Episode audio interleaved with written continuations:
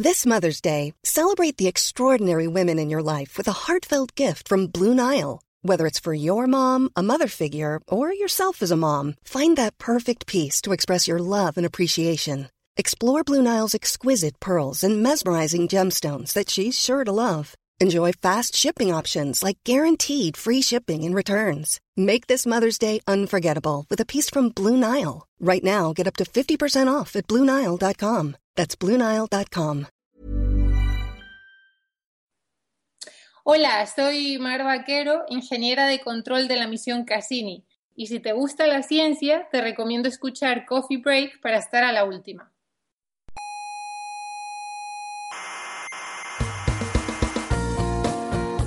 Aquí comienza Coffee Break, la tertulia semanal de la actualidad científica. ¿Sabe usted una cosa? Dígame. Yo cuando pienso en grandes distancias me mareo. ¿Ah, sí? ¿Se, se marea? Sí, me entra vértigo ante la estupefacción. Ya verá, diga una distancia grande. ¿Un- ¿Una distancia grande? Sí, una distancia grande, dígala. Eh, yo qué sé, 20.000 años luz. Ay, Sí, se, ha- se ha caído, sí. Coffee Break, el único programa científico que apoya el estupor.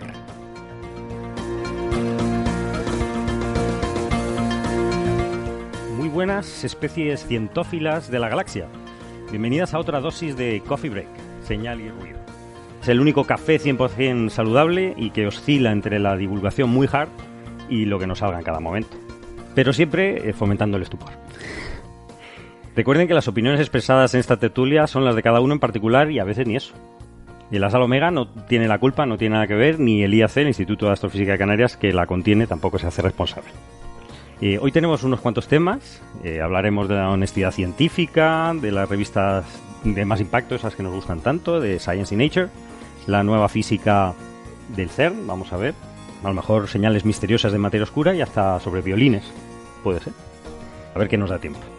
Ah, y por cierto, Héctor entrevistó a la doctora Mar Vaquero, que es la ingeniera de control de la misión Cassini.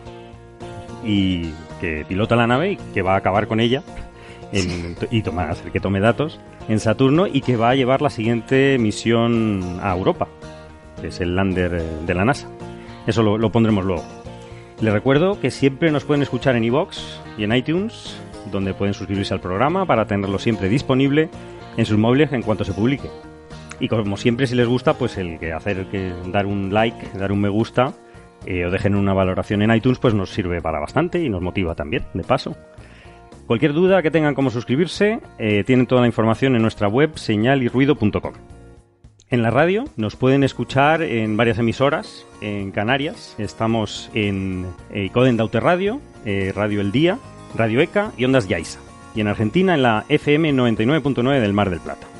Yo soy Carlos Westendor, arroba cwesten, y conmigo para compartir esta tertulia están Francis Villatoro, arroba emulenews. ¿Qué tal, Francis? Muy bien, buenas tardes a todos los oyentes. Placer, como siempre. El placer es nuestro de tenerte.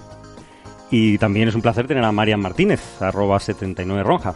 ¿Qué Hola, tal, Marian? ¿Qué tal, Carlos? ¿Cómo estás? ¿Qué Muy tal, bien. Francis? Muy bien. Pues fantástico. Eh, hoy so- eh, somos un equipo pequeñito, íntimo, Hmm. porque resulta que tenemos a Héctor y Andrés en el Observatorio del Roque de los Muchachos, Ujú. del IAC, en La Palma. Uno está en la Torre Solar Sueca, Sí. Andrés. Y luego los dos van a compartir una campaña de observación en el telescopio belga Mercator, Sí, con Carlos González. con Carlos. González, efectivamente, para observar nada más y nada menos que la estrella de Tabi. Sí. Que a ver si la estrella nos hace el favor de, de tener algún detalle con nosotros y tiene alguna ocultación, algún, algún tránsito, nos muestra algo especial. Eh, a ver que pase algo por delante, por lo menos, ¿no? Y si no, pues la analizaremos a más no poder, ¿no? sí, sí, sí. No, va a estar, va a estar chulo. Ajá. Y na, en mi favor tengo que decir Sí. que me he tenido que quedar aquí porque me estoy volviendo como Tavi y estoy teniendo tránsitos en los riñones, ocultaciones nada agradables los riñones y me hubiera encantado estar en la campaña, la verdad, tanto la de la Torre Sueca como, como la de Tavi. Pero bueno, a ver si tenemos suerte, se despeja un poco el cielo porque está, está estos los días un poco nublado Y... Pero eso es la, y es la sí. época que es. Sí, es que estos cambios así Claro. normalmente de, de- normalmente de primavera a verano o bueno, siempre cambios de estaciones, la verdad que no sé qué pasa en la atmósfera, pero suelen ser mala- malas días de observación. Pero bueno, a ver si tenemos suerte tú. Pues sí. Y nos ponemos a analizar esos datos. Yo estoy súper impaciente, la verdad. Vamos a ver, va a ser cosa interesante, sí, Sí, desde sí, luego. También hay que decir que tenemos a nuestra querida amiga, colaboradora y la presidenta de nuestra nuestro club de fans, Nefertiti, que va a llevar las redes sociales de la Asociación de Astronomía de la Universidad de Alicante, eh, de la cual ella es integrante. Su Twitter es arroba UA astroingeo, UA de Universidad de Alicante. Y todos hay que seguirla, por supuesto, Ujú. a la sociedad. Le deseamos toda la suerte del mundo y seguro que darán tanto cariño y buena onda como nos la da a nosotros. sí. ¿Qué más cositas? Ah, bueno, comentar también la semana que viene es lo del Pint of Science. Que hay, tenemos a varios coffee breakers por ahí. Eh, Francis, tú lo has tuiteado, ¿no? De Málaga.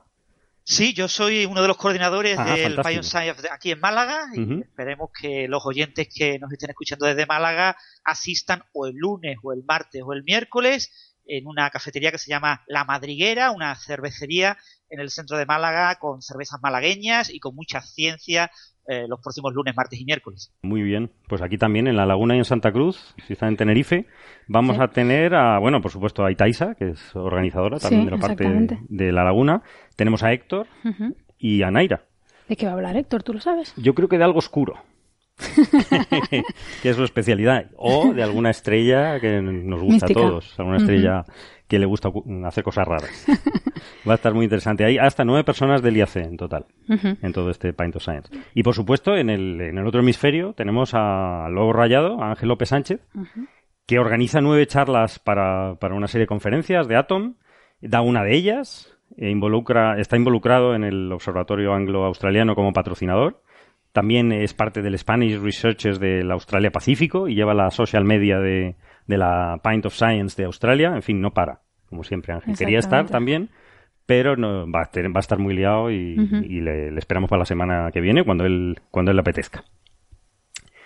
Eh, todo lo pueden ver en pintofscience.es. Está en Ajá. todo- todos los sitios y va, y va a estar muy interesante. Yo, desde luego, no Seguro. voy a ir a, a unos cuantos.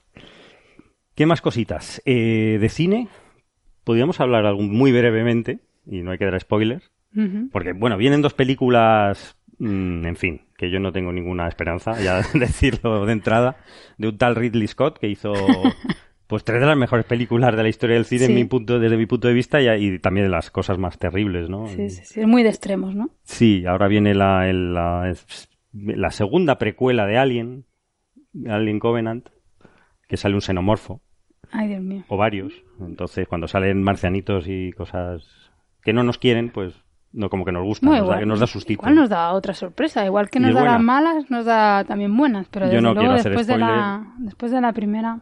Después de la, eso que se llama Prometheus. Exacto. Bueno, no de puede ser peor, No, desde luego. Bueno, pero yo creo que va a ser un poco mejor porque no, no sé si habrá lanzallamas en el espacio y estas cosas que le gustan. vamos a ver. Y luego está Blade Runner 2049, que esa, Sí. bueno, vamos a ver. Yo no tengo ganas de verla. Bueno. Y, y también han han estrenado una serie en el National Geographic Channel, Sí. que el nombre es horroroso. Directamente se llama Genius, genio. Yo creo que podrían haber escogido otro mejor nombre. Eh, bueno. no Habla, habla sobre la vida de Einstein, de Albert Sí, Einstein. Sí, sí, sí. Y De momento hay tres capítulos. Lo hay tres estado- capítulos. Yo vi el segundo primero, que es mucho mejor. Sí, ¿Qué- yo qué estuve viendo los tres. Y tengo que decir que empezó muy mal. Le voy a hacer un spoiler muy grande a la gente. Y es que si alguien quiere verle el culo a Einstein, eh, vea nada más que el primer minuto de la serie. A mí me parece que empezar con el culo de Einstein y el culo además de mayor. Porque dices, mira, Bueno, de jovencito aún, pero pues ahí voy a decir que, que no estoy de acuerdo. Porque no fue muy no es el culo de Einstein. Efectivamente es el culo de Jeffrey Rush, que es uno de los grandes actores del cine australiano, que es Barbosa en Piratas del Caribe y todo lo que sí. hace lo mejora. Eso sí, Right. esa parte de su anatomía no le tenía especial interés. Pero bueno, después de Ajá. ese momento traumático, eh, la verdad que a mí, bueno, me, me medio gustó y me medio no gustó el primer capítulo. El segundo me encantó y es porque aparece la primera mujer de, de Albert Einstein, Ah, sí, la Mileva Maric. Mileva Maric. Y yo tanto, o sea, lo que más me ha gustado de la serie ha sido conocer a esa, a esa mujer, ¿no? No había leído mucho sobre su biografía, no sé cuánto habrá de verídico en la serie, no sé cuánto habrán exagerado, Pero desde luego, o sea, vale la pena verla solo para conocerla a ella. Era espectacular. Bueno, sí, la, actriz es, es, fantástica, ¿no? Pero además el personaje que está desarrollando, que está al, al, mismo nivel que él, incluso en muchas cosas sugiere que, le, que, le, está copiando Están un poco todo el, rato sugiriendo un poco que él se aprovecha, bueno, se aprovecha. No sé si, si tú has leído algo de la biografía, Francis. Sí, ese es un tema que eh, publicó un biógrafo de Einstein apócrifo soviético que eh, interpretó de manera errónea algunos documentos que en Suiza firmó Einstein. En Suiza la costumbre era siempre firmar con dos apellidos. Quien no tuviera segundo apellido y tuviera mujer, eh, cogía el primer apellido de la mujer. Entonces, la documentación que Einstein envió desde Zurich, cuando estaba en la oficina eh, de patente, gran parte de esa documentación firmaba como Einstein Marik. Entonces hubo gente que, que asoció que eso significaba una especie como de honor a que ella había colaborado con él, ¿no? Entonces publican un libro, el libro no tiene ni pez ni cabeza desde el punto de vista histórico, no hay ningún tipo de documentación, se conservan muchísimas cartas privadas de Mileva a su madre, a amigas, hablando de su relación con Einstein, de que él no cuidaba a los niños, etcétera, etcétera, etcétera, y en ningún momento Mileva dice que esté ayudando a su, a su esposo, todo lo contrario, es que él se dedica a sus investigaciones y pasa completamente de la familia, que ella se siente sola, etcétera, etcétera. Entonces, de eso, hacer una historia del tipo uh, gran parte de la relatividad especial es una obra conjunta de ambos, pues realmente eh, se venden libros con esa idea, pero no hay nada. En la serie no, lo, no sugieren, sugieren que él se apoya en, la mente de ella. Es un poco lo que dice Francis, ¿no? Lo que se ve en la serie es que ella un poco cuando está con él se da cuenta de que él solo está intentando todo el rato hablar de física y ella obviamente pues mete en las discusiones y claro, de una discusión siempre sale algo interesante, aunque no sea una colaboración sobre papel, ¿no? Y ella se da cuenta diciendo, oye, siempre estamos con lo mismo, o sea, siempre estamos hablando de física, de matemática, no sé qué, te estás intentando, o sea, siempre me estás sacando este tipo de información, pero yo lo que quiero es que me quieras. Básicamente eso es lo que, es lo que muestra la serie, ¿no? Pero a mí es lo que no me gusta mucho. pero yo entiendo que, o sea, yo, yo nunca, no, no creo que, o sea, la relatividad seguramente, o sea, la relatividad es de Einstein, ¿no? No, no lo pongo en duda. No, no quería decir que, que parte del trabajo fuera de ella, lo que quiero decir es que, que ella estaba allí y ella era una persona brillante. No, y él se apoyaba en ella o bueno. Bueno, pues eso, no es lo mismo estar tú solo delante de un papel que hablar con una persona que te aporta muchísimo, ¿no? Entonces, en ese sentido, yo creo bastante, que ¿no?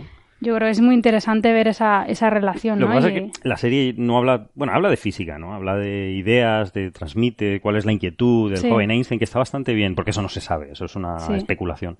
Sí. Pero también hay una parte que es la que no me gusta de romance y de, telenovela. Que es la serie es muy, de momento está muy, muy centrada en su vida personal, más que, digamos, en el desarrollo de las ideas, ¿no? Sí, en el tercer capítulo, bueno, no, se puede decir que llega a la oficina de patentes. Sí. O sea, realmente va, bastante rápido. Va muy rápido, sí. Pues ya tiene veintitantos años.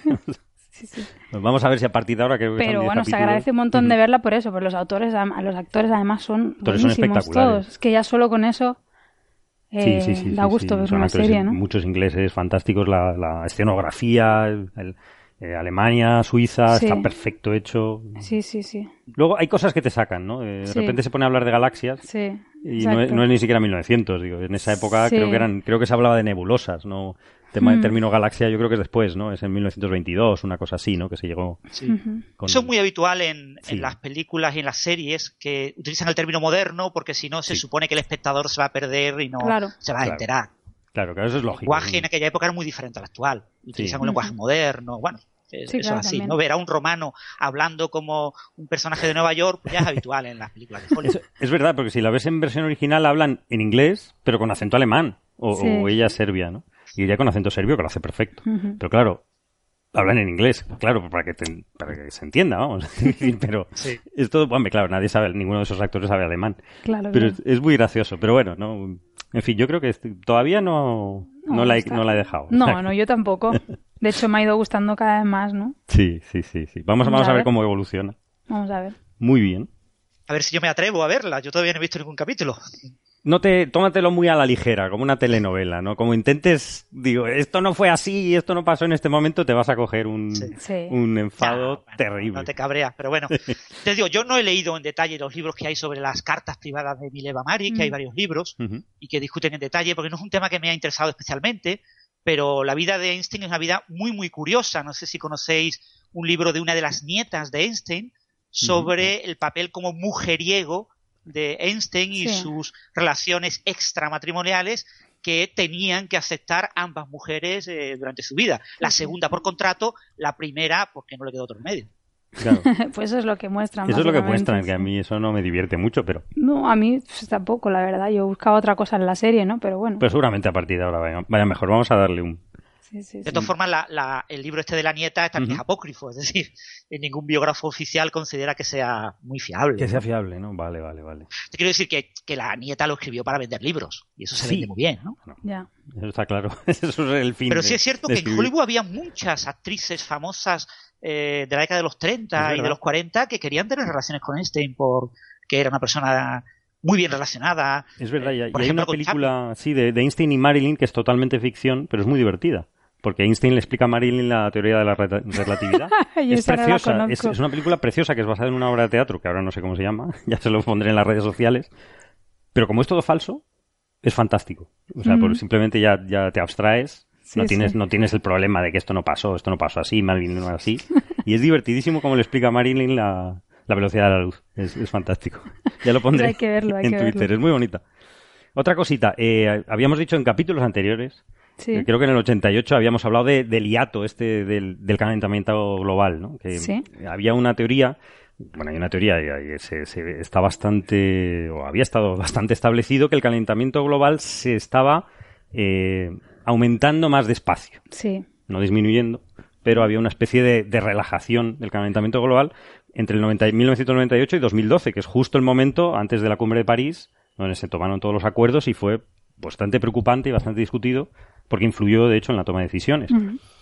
Parece ser, hay, un estudio reciente eh, de, en Zúrich, precisamente, del de Instituto de Clima y Atmósfera de un tal Iselin Metaug, que es eh, hablando sobre reconciliando la controversia del hiato del calentamiento global en nuestra querida Nature, que ahora hablaremos de esta revista otra vez, y que no es así, es decir, que si tienes en cuenta otros métodos de cálculo o también las variaciones naturales que han, ha habido en este momento, eh, hubo un, fenómeno del niño especialmente fuerte justo antes, en, el, en 1998, como, como también fue el caso en 2015, es decir, ciertos fenómenos puntuales junto con inconsistencias en la forma de medir datos y que parece ser que para predecir tendencias globales en plazos breves no lo hacemos muy bien todavía, eh, pues ese error eh, puede tener en cuenta que, si tienes en cuenta todos estos factores, el calentamiento global ha seguido aumentando.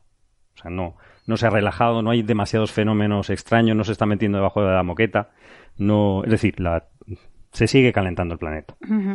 habías comentado en algún capítulo, ¿no? Que que también se entendía el, esta especie de frenado, como que se estaban calentando los océanos. Sí, que lo estaba, absorbiendo, se estaba absorbiendo en, forma de CO2 y acidificación de los océanos, que también, también se está midiendo. Lo que pasa es que, eh, es decir, es un poco un artículo para, para establecer que, mm, entre otras cosas, eh, el consenso es casi total de que, de que se está, existe un calentamiento global y que, y que con casi toda probabilidad es humano. De hecho, si se hace un estudio, metaestudio de todos los artículos que hay, se ha llegado hasta entre un 90 y 100% de los científicos están de acuerdo en que es humano, es debido a los seres humanos, ¿no? Que eso es lo que dicen los datos, es decir, esto no ya no es opinable, esto no es un problema de, de bueno, de, siempre hay, hay, alguien que esté en contra, ¿vale? Pero mm, es casi aplastante, ¿no? Simplemente destacarlo, ¿no? Porque lo habíamos, habíamos mencionado. De Francis, dime. Si me permites un pequeño comentario, en 2015 ya se habló del tema, ¿no? Ya, no sé si os acordáis, hubo un problema con eh, las boyas que miden la temperatura del océano. Eh, se estaba considerando que los datos de muchas boyas eran fiables y se descubrió que no. Eh, cuando se repararon algunas boyas se descubrió que en realidad los datos no eran nada fiables y hubo que recalcular. Y eso fue noticia del tema de que el hiato podía ser ficticio en el año 2015 en muchos medios, ¿no? y, por culpa de cómo eh, se habían malinterpretado esos datos de las boyas. Entonces esto es permanente. Es decir, es cierto que ha habido cientos y cientos de artículos sobre el hiato, sobre mm, por qué podía ser, si era importante, no, etcétera. Pero hoy en día yo creo que desde hace ya, no solo por este nuevo trabajo, sino por muchos otros trabajos en los últimos años, está claro que el hiato es eh, en gran parte ficticio. Ajá, correcto. Los, los, modelos climáticos son eh, modelos predictivos a escala media y larga. A corto plazo no son predictivos. No, eh, cualquier variación meteorológica local del clima y de la meteorología de la Tierra, de los océanos, etcétera, en 5 años, 10 años, 15 años, es estrictamente local y no está, eh, digamos, no se puede contextualizar eh, con los resultados y las predicciones de los modelos climáticos, que son a 50 años vista, a 100 años vista. Con lo cual, parece ser que hay que actuar porque esto va cada vez más, es decir, no, no hay excusas, ¿no? Otra cosa es en los temas políticos, pero bueno, eso ya. Sí, la cosa es también qué inercia tiene esto, ¿no? Y si va, y si va a servir de algo actuar, ¿no? Bueno, porque yo no sé. Algo tiene que servir. O sea, que no vaya... Hay que actuar sí o sí. sí o sí. desde luego, peor no podemos... Desde luego, ¿no? Si Pero... tú quieres que tus nietos eh, puedan vivir en un, uh, una tierra más o menos agradable, eh, vamos a tener que actuar. Es que, sí, sí. No, eso sí, lo que me refiero es que yo siempre me que pregunto... sea inevitable. Yo siempre me pregunto hasta qué punto ya esto es irreversible. Bueno, es que eso, eso sí que no está demostrado. No está demostrado, no que, está demostrado. que, no que, que actuando no podamos revertirlo.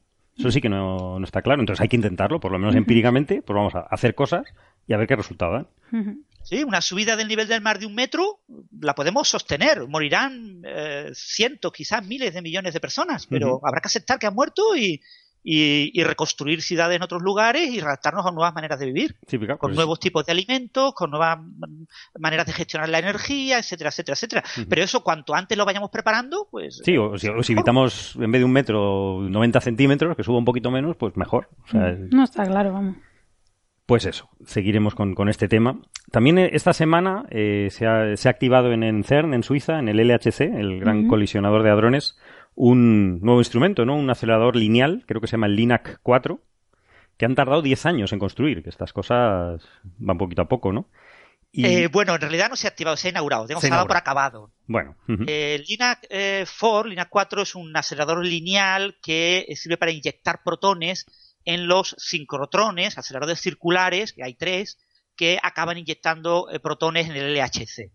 El LINAC 4 eh, será importante y clave en el futuro del LHC, lo que se llama el LHC de alta luminosidad, HL-LHC, que empezará a funcionar sobre el año 2025. Entonces, el eh, LINAC 4 no se usará de manera, digamos, habitual hasta del orden del año 2022. Claro, porque hay un parón eh, nuevo, ¿no? Hay un nuevo parón en 2019. Va a haber un parón en el 18-19. Claro. Después volverá a arrancar el LHC RAN 3 eh, sobre el 20, 20 hasta el 21-22 se volverá a parar y ya no arrancará el LHC, sino arrancará la nueva máquina que lo sustituya. Y además esta Hay máquina... varias propuestas, pero la más prometedora es el LHC eh, de alta luminosidad. Claro, que va a inyectar o sea, más, más número de partículas por unidad de tiempo, ¿no? Que es lo que refieren Exactamente. Con, Se, se, habla de factores entre 15 y 20. 15 a 20 veces más protones que los actuales. Eso es, en el 2025, claro que vamos a, a tener muchas más colisiones y más probabilidad de, de ver nueva física, ¿no? Que es un poco Esta lo máquina que... es muy, muy interesante porque en lugar de acelerar protones, eh, acelera, eh, bueno, eh, lo que llaman iones de hidrógeno negativos, es decir, un protón con dos electrones. Ajá. Se coge una, una botella como si fuera un... Bueno, una, una, botella de hidrógeno líquido, se extraen los átomos de hidrógeno, se les coloca electrones y se aceleran esos iones, esos iones de protón contra los dos electrones. Y después se hacen chocar contra un blanco de grafito, es decir, carbono, y pierden los electrones, y entonces se convierten en protones que entran en la en siguiente etapa. Puros, que van en el es siguiente... el eh, SP claro. booster, ¿no? El, el, eh, El- eh, proto- el de protones, eh, eh, la primera etapa del sincrotrón de Claro, el protones. anillo principal, ok, ok. Pues, el- y la idea de utilizar estos electrones es que eh, para reducir el área que ocupa el haz de protones que se aceleran, Ujú. eh, como el proceso de inyectar protones de un sitio a otro es un proceso conservativo en energía, eh, desde el punto de vista matemático, tú no puedes reducir el área, solo puede incrementar, solo puede crecer. Esto es como la entropía, Ajá. solo puede crecer. Ajá. Si las fuerzas son conservativas, eso es lo que se llama el teorema de Liouville, pero si son disipativas, sí puede decrecer.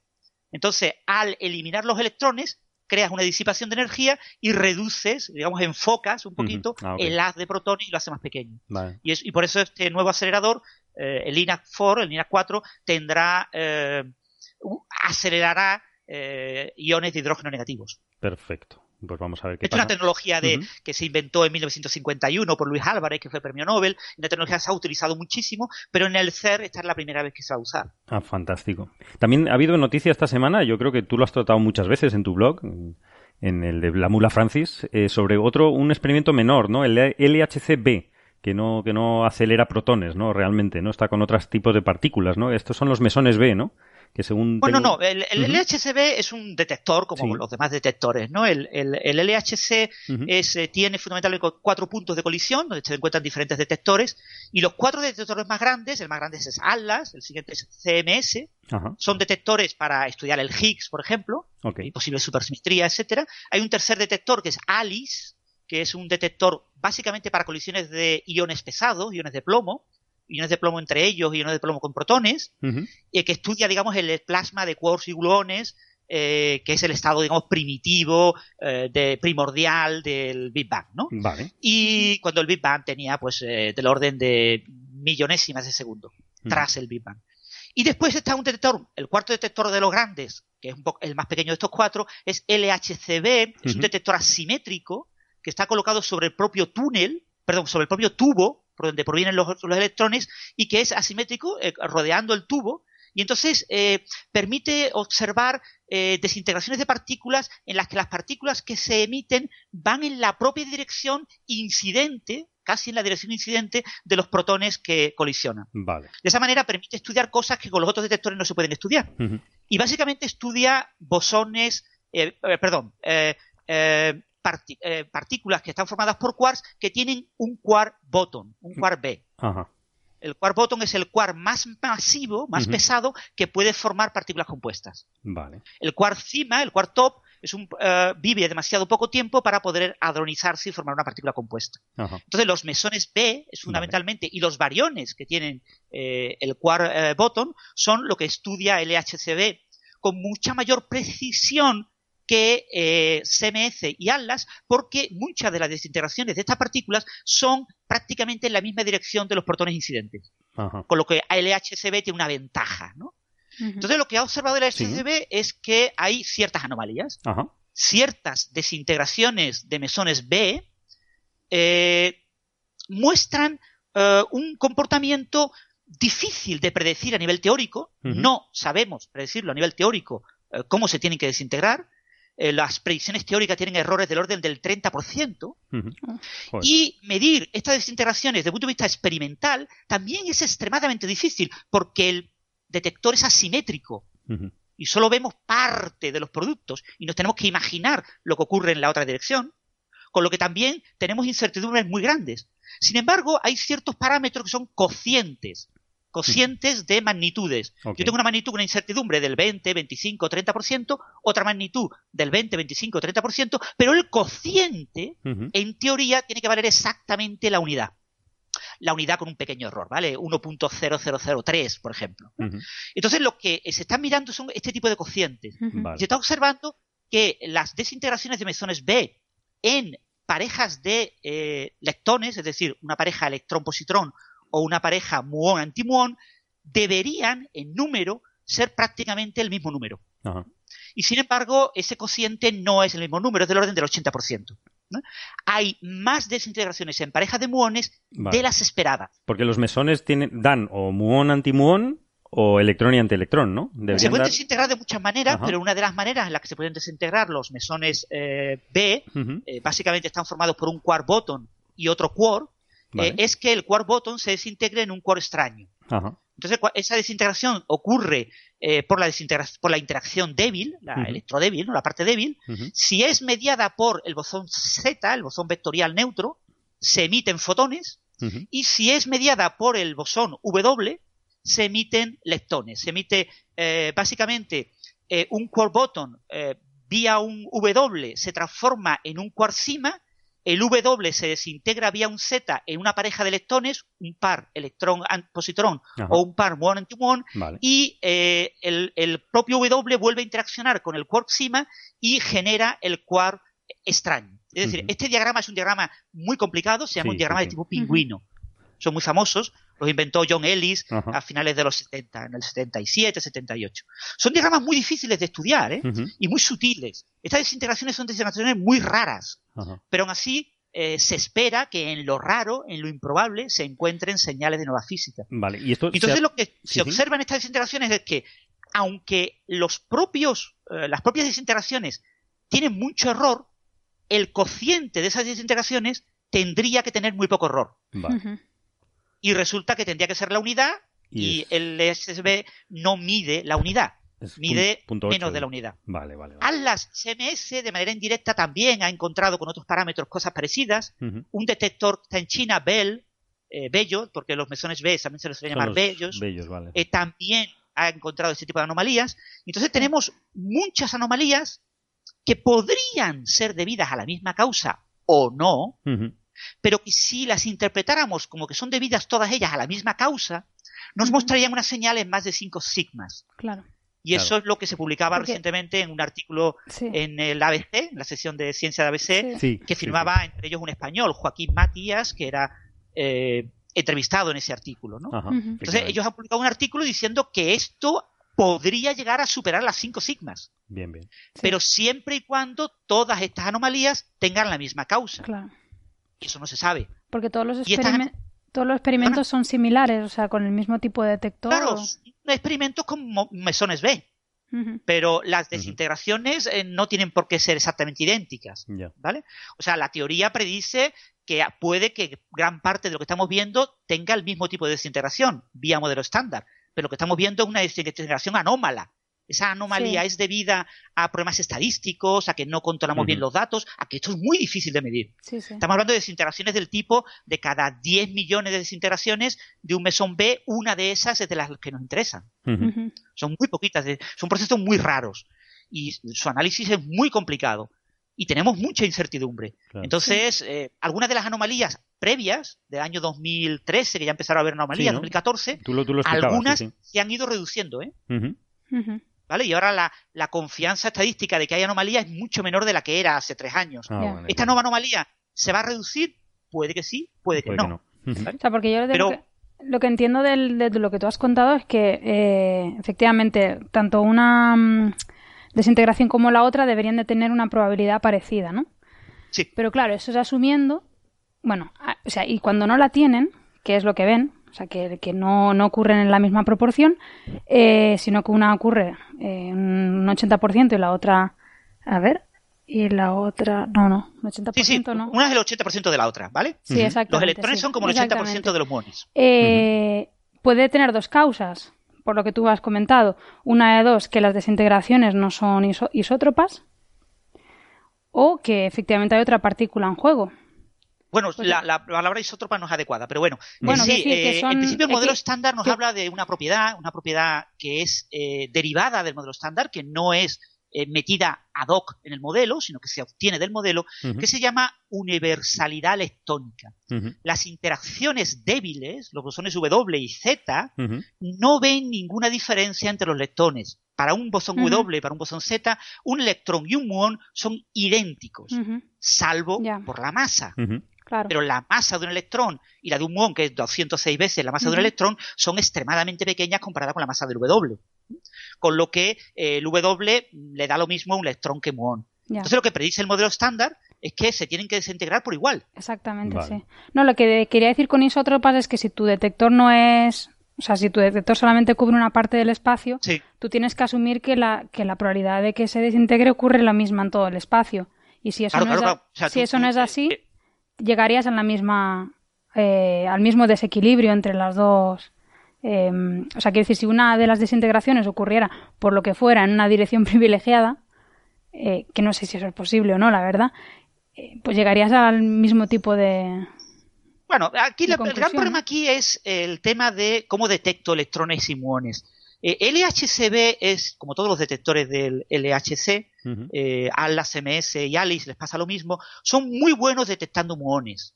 Las parejas de muones se detectan lejos del punto de, de choque, del punto de colisión, y se detectan pues, a muchos metros. Por eso son detectores muy grandes, porque los muones tienen una vida larga y los puedo detectar más tarde, y los puedo detectar muy bien. Pero detectar los electrones lo tengo que detectar mucho más cerca. con un detector electromagnético que está mucho más cerca. Y tengo mucha imprecisión. Entonces, los errores en cómo yo detecto eh, desintegraciones en electrones y los errores en cómo yo detecto desintegraciones en muones tienen comportamiento estadístico diferente. Entonces, cuando yo mezclo cosas con comportamiento estadístico diferente, pueden salir sorpresas. ¿Mm?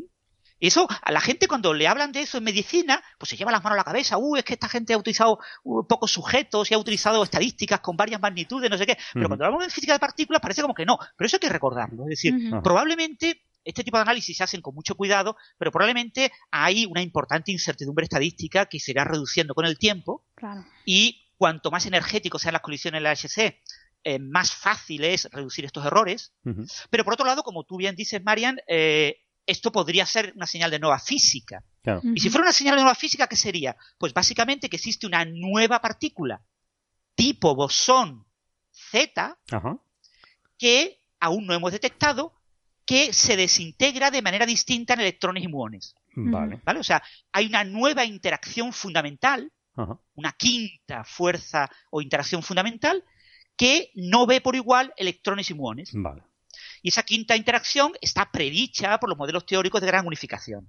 Los modelos teóricos de gran unificación, uno de los grandes problemas que tienen, son modelos de 1975, 76, etcétera, es que predicen más de un electromagnetismo.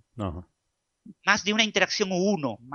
Tiene que haber nuevas interacciones y tienen que ser interacciones mediadas por partículas parecidas al fotón, es decir, como el bosón Z, pero de masa muy grande. Entonces, claro, todo el mundo está esperando encontrar eso.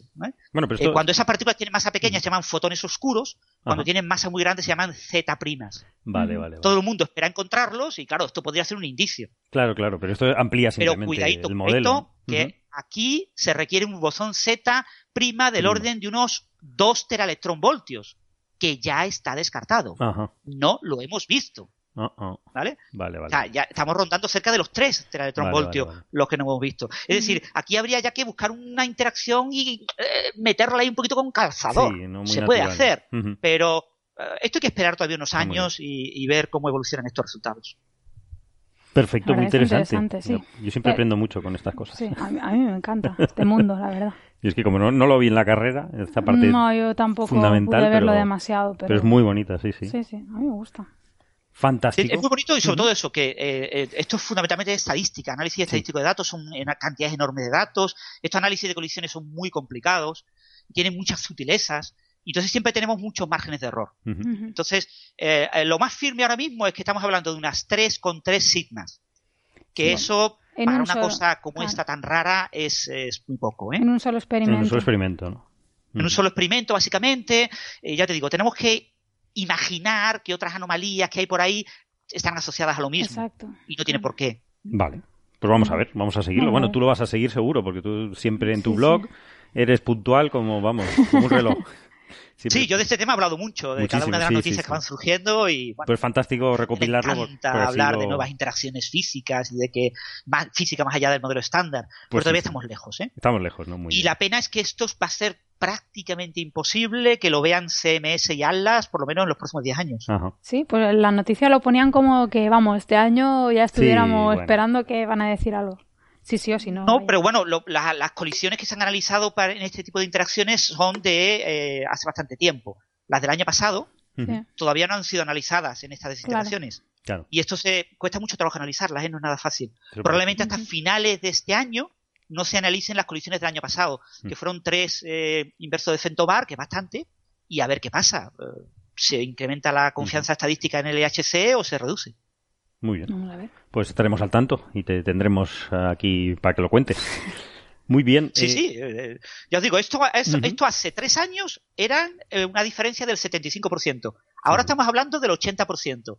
Ya. Finales de año, lo mismo estamos hablando del 90% y dentro de 10 años estamos ah. hablando del 100%. todo perfecto y no ha pasado nada. vamos, a, vamos a ver. Muy bien. ¿Qué más cositas? Hablamos de nuestras revistas favoritas, sí. Nature y Science. Es que la semana, creo que la semana pasada, decíamos ayer que había una revista que se llama Nature, que es de un factor de impacto la más, la más de, la más mejor. La que si no publicas ahí no eres nadie, en fin, una serie de cosas que no, es verdad. Porque se lo damos nosotros. claro, le damos la, la importancia se la damos los científicos también, que también mm. eh, trabajamos para ellos eh, nos cobran por publicar, luego nos cobran por tener la revista, en fin, Sí, es- lo tienen es- un negocio un fantástico, ¿no? Pero eso lo hacen todas, ¿no? Lo que pasa, bueno, nos metíamos con Nature la semana pasada, esta vez nos vamos a meter con Science, por ejemplo, para Venga. dar una de cal y una de arena, que nunca entendí esa frase porque no sé cuál es la de cal y la de arena, pero en esta vez ha sido Science, sí, que podría haber sido otra, en la cual eh, publicaron un artículo, creo que en el 2016, es bastante interesante sobre el efecto de los microplásticos, las partículas, en los peces.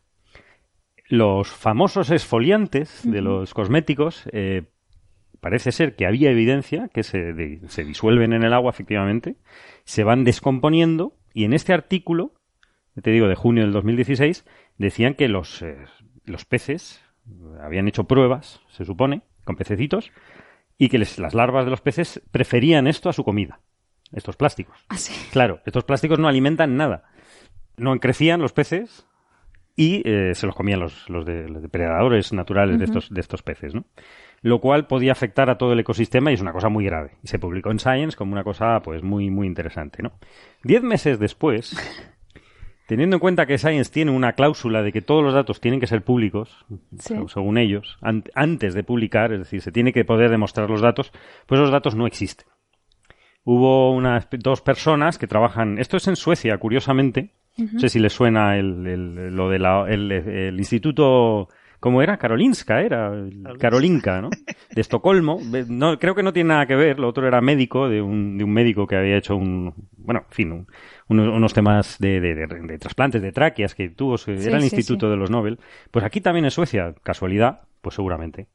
Eh, o- otros eh, colaboradores de- del mismo instituto dijeron que esto no era así y que estos señores no habían hecho estas medidas. Entonces eh, saltaron todas las alarmas, eh, unido a que otras personas de la misma estación de medición dijeron, pero estos señores no han medido, efectivamente no han medido nunca nada. Aquí, Yo no los he visto. yo no los he visto por aquí. Eso es un...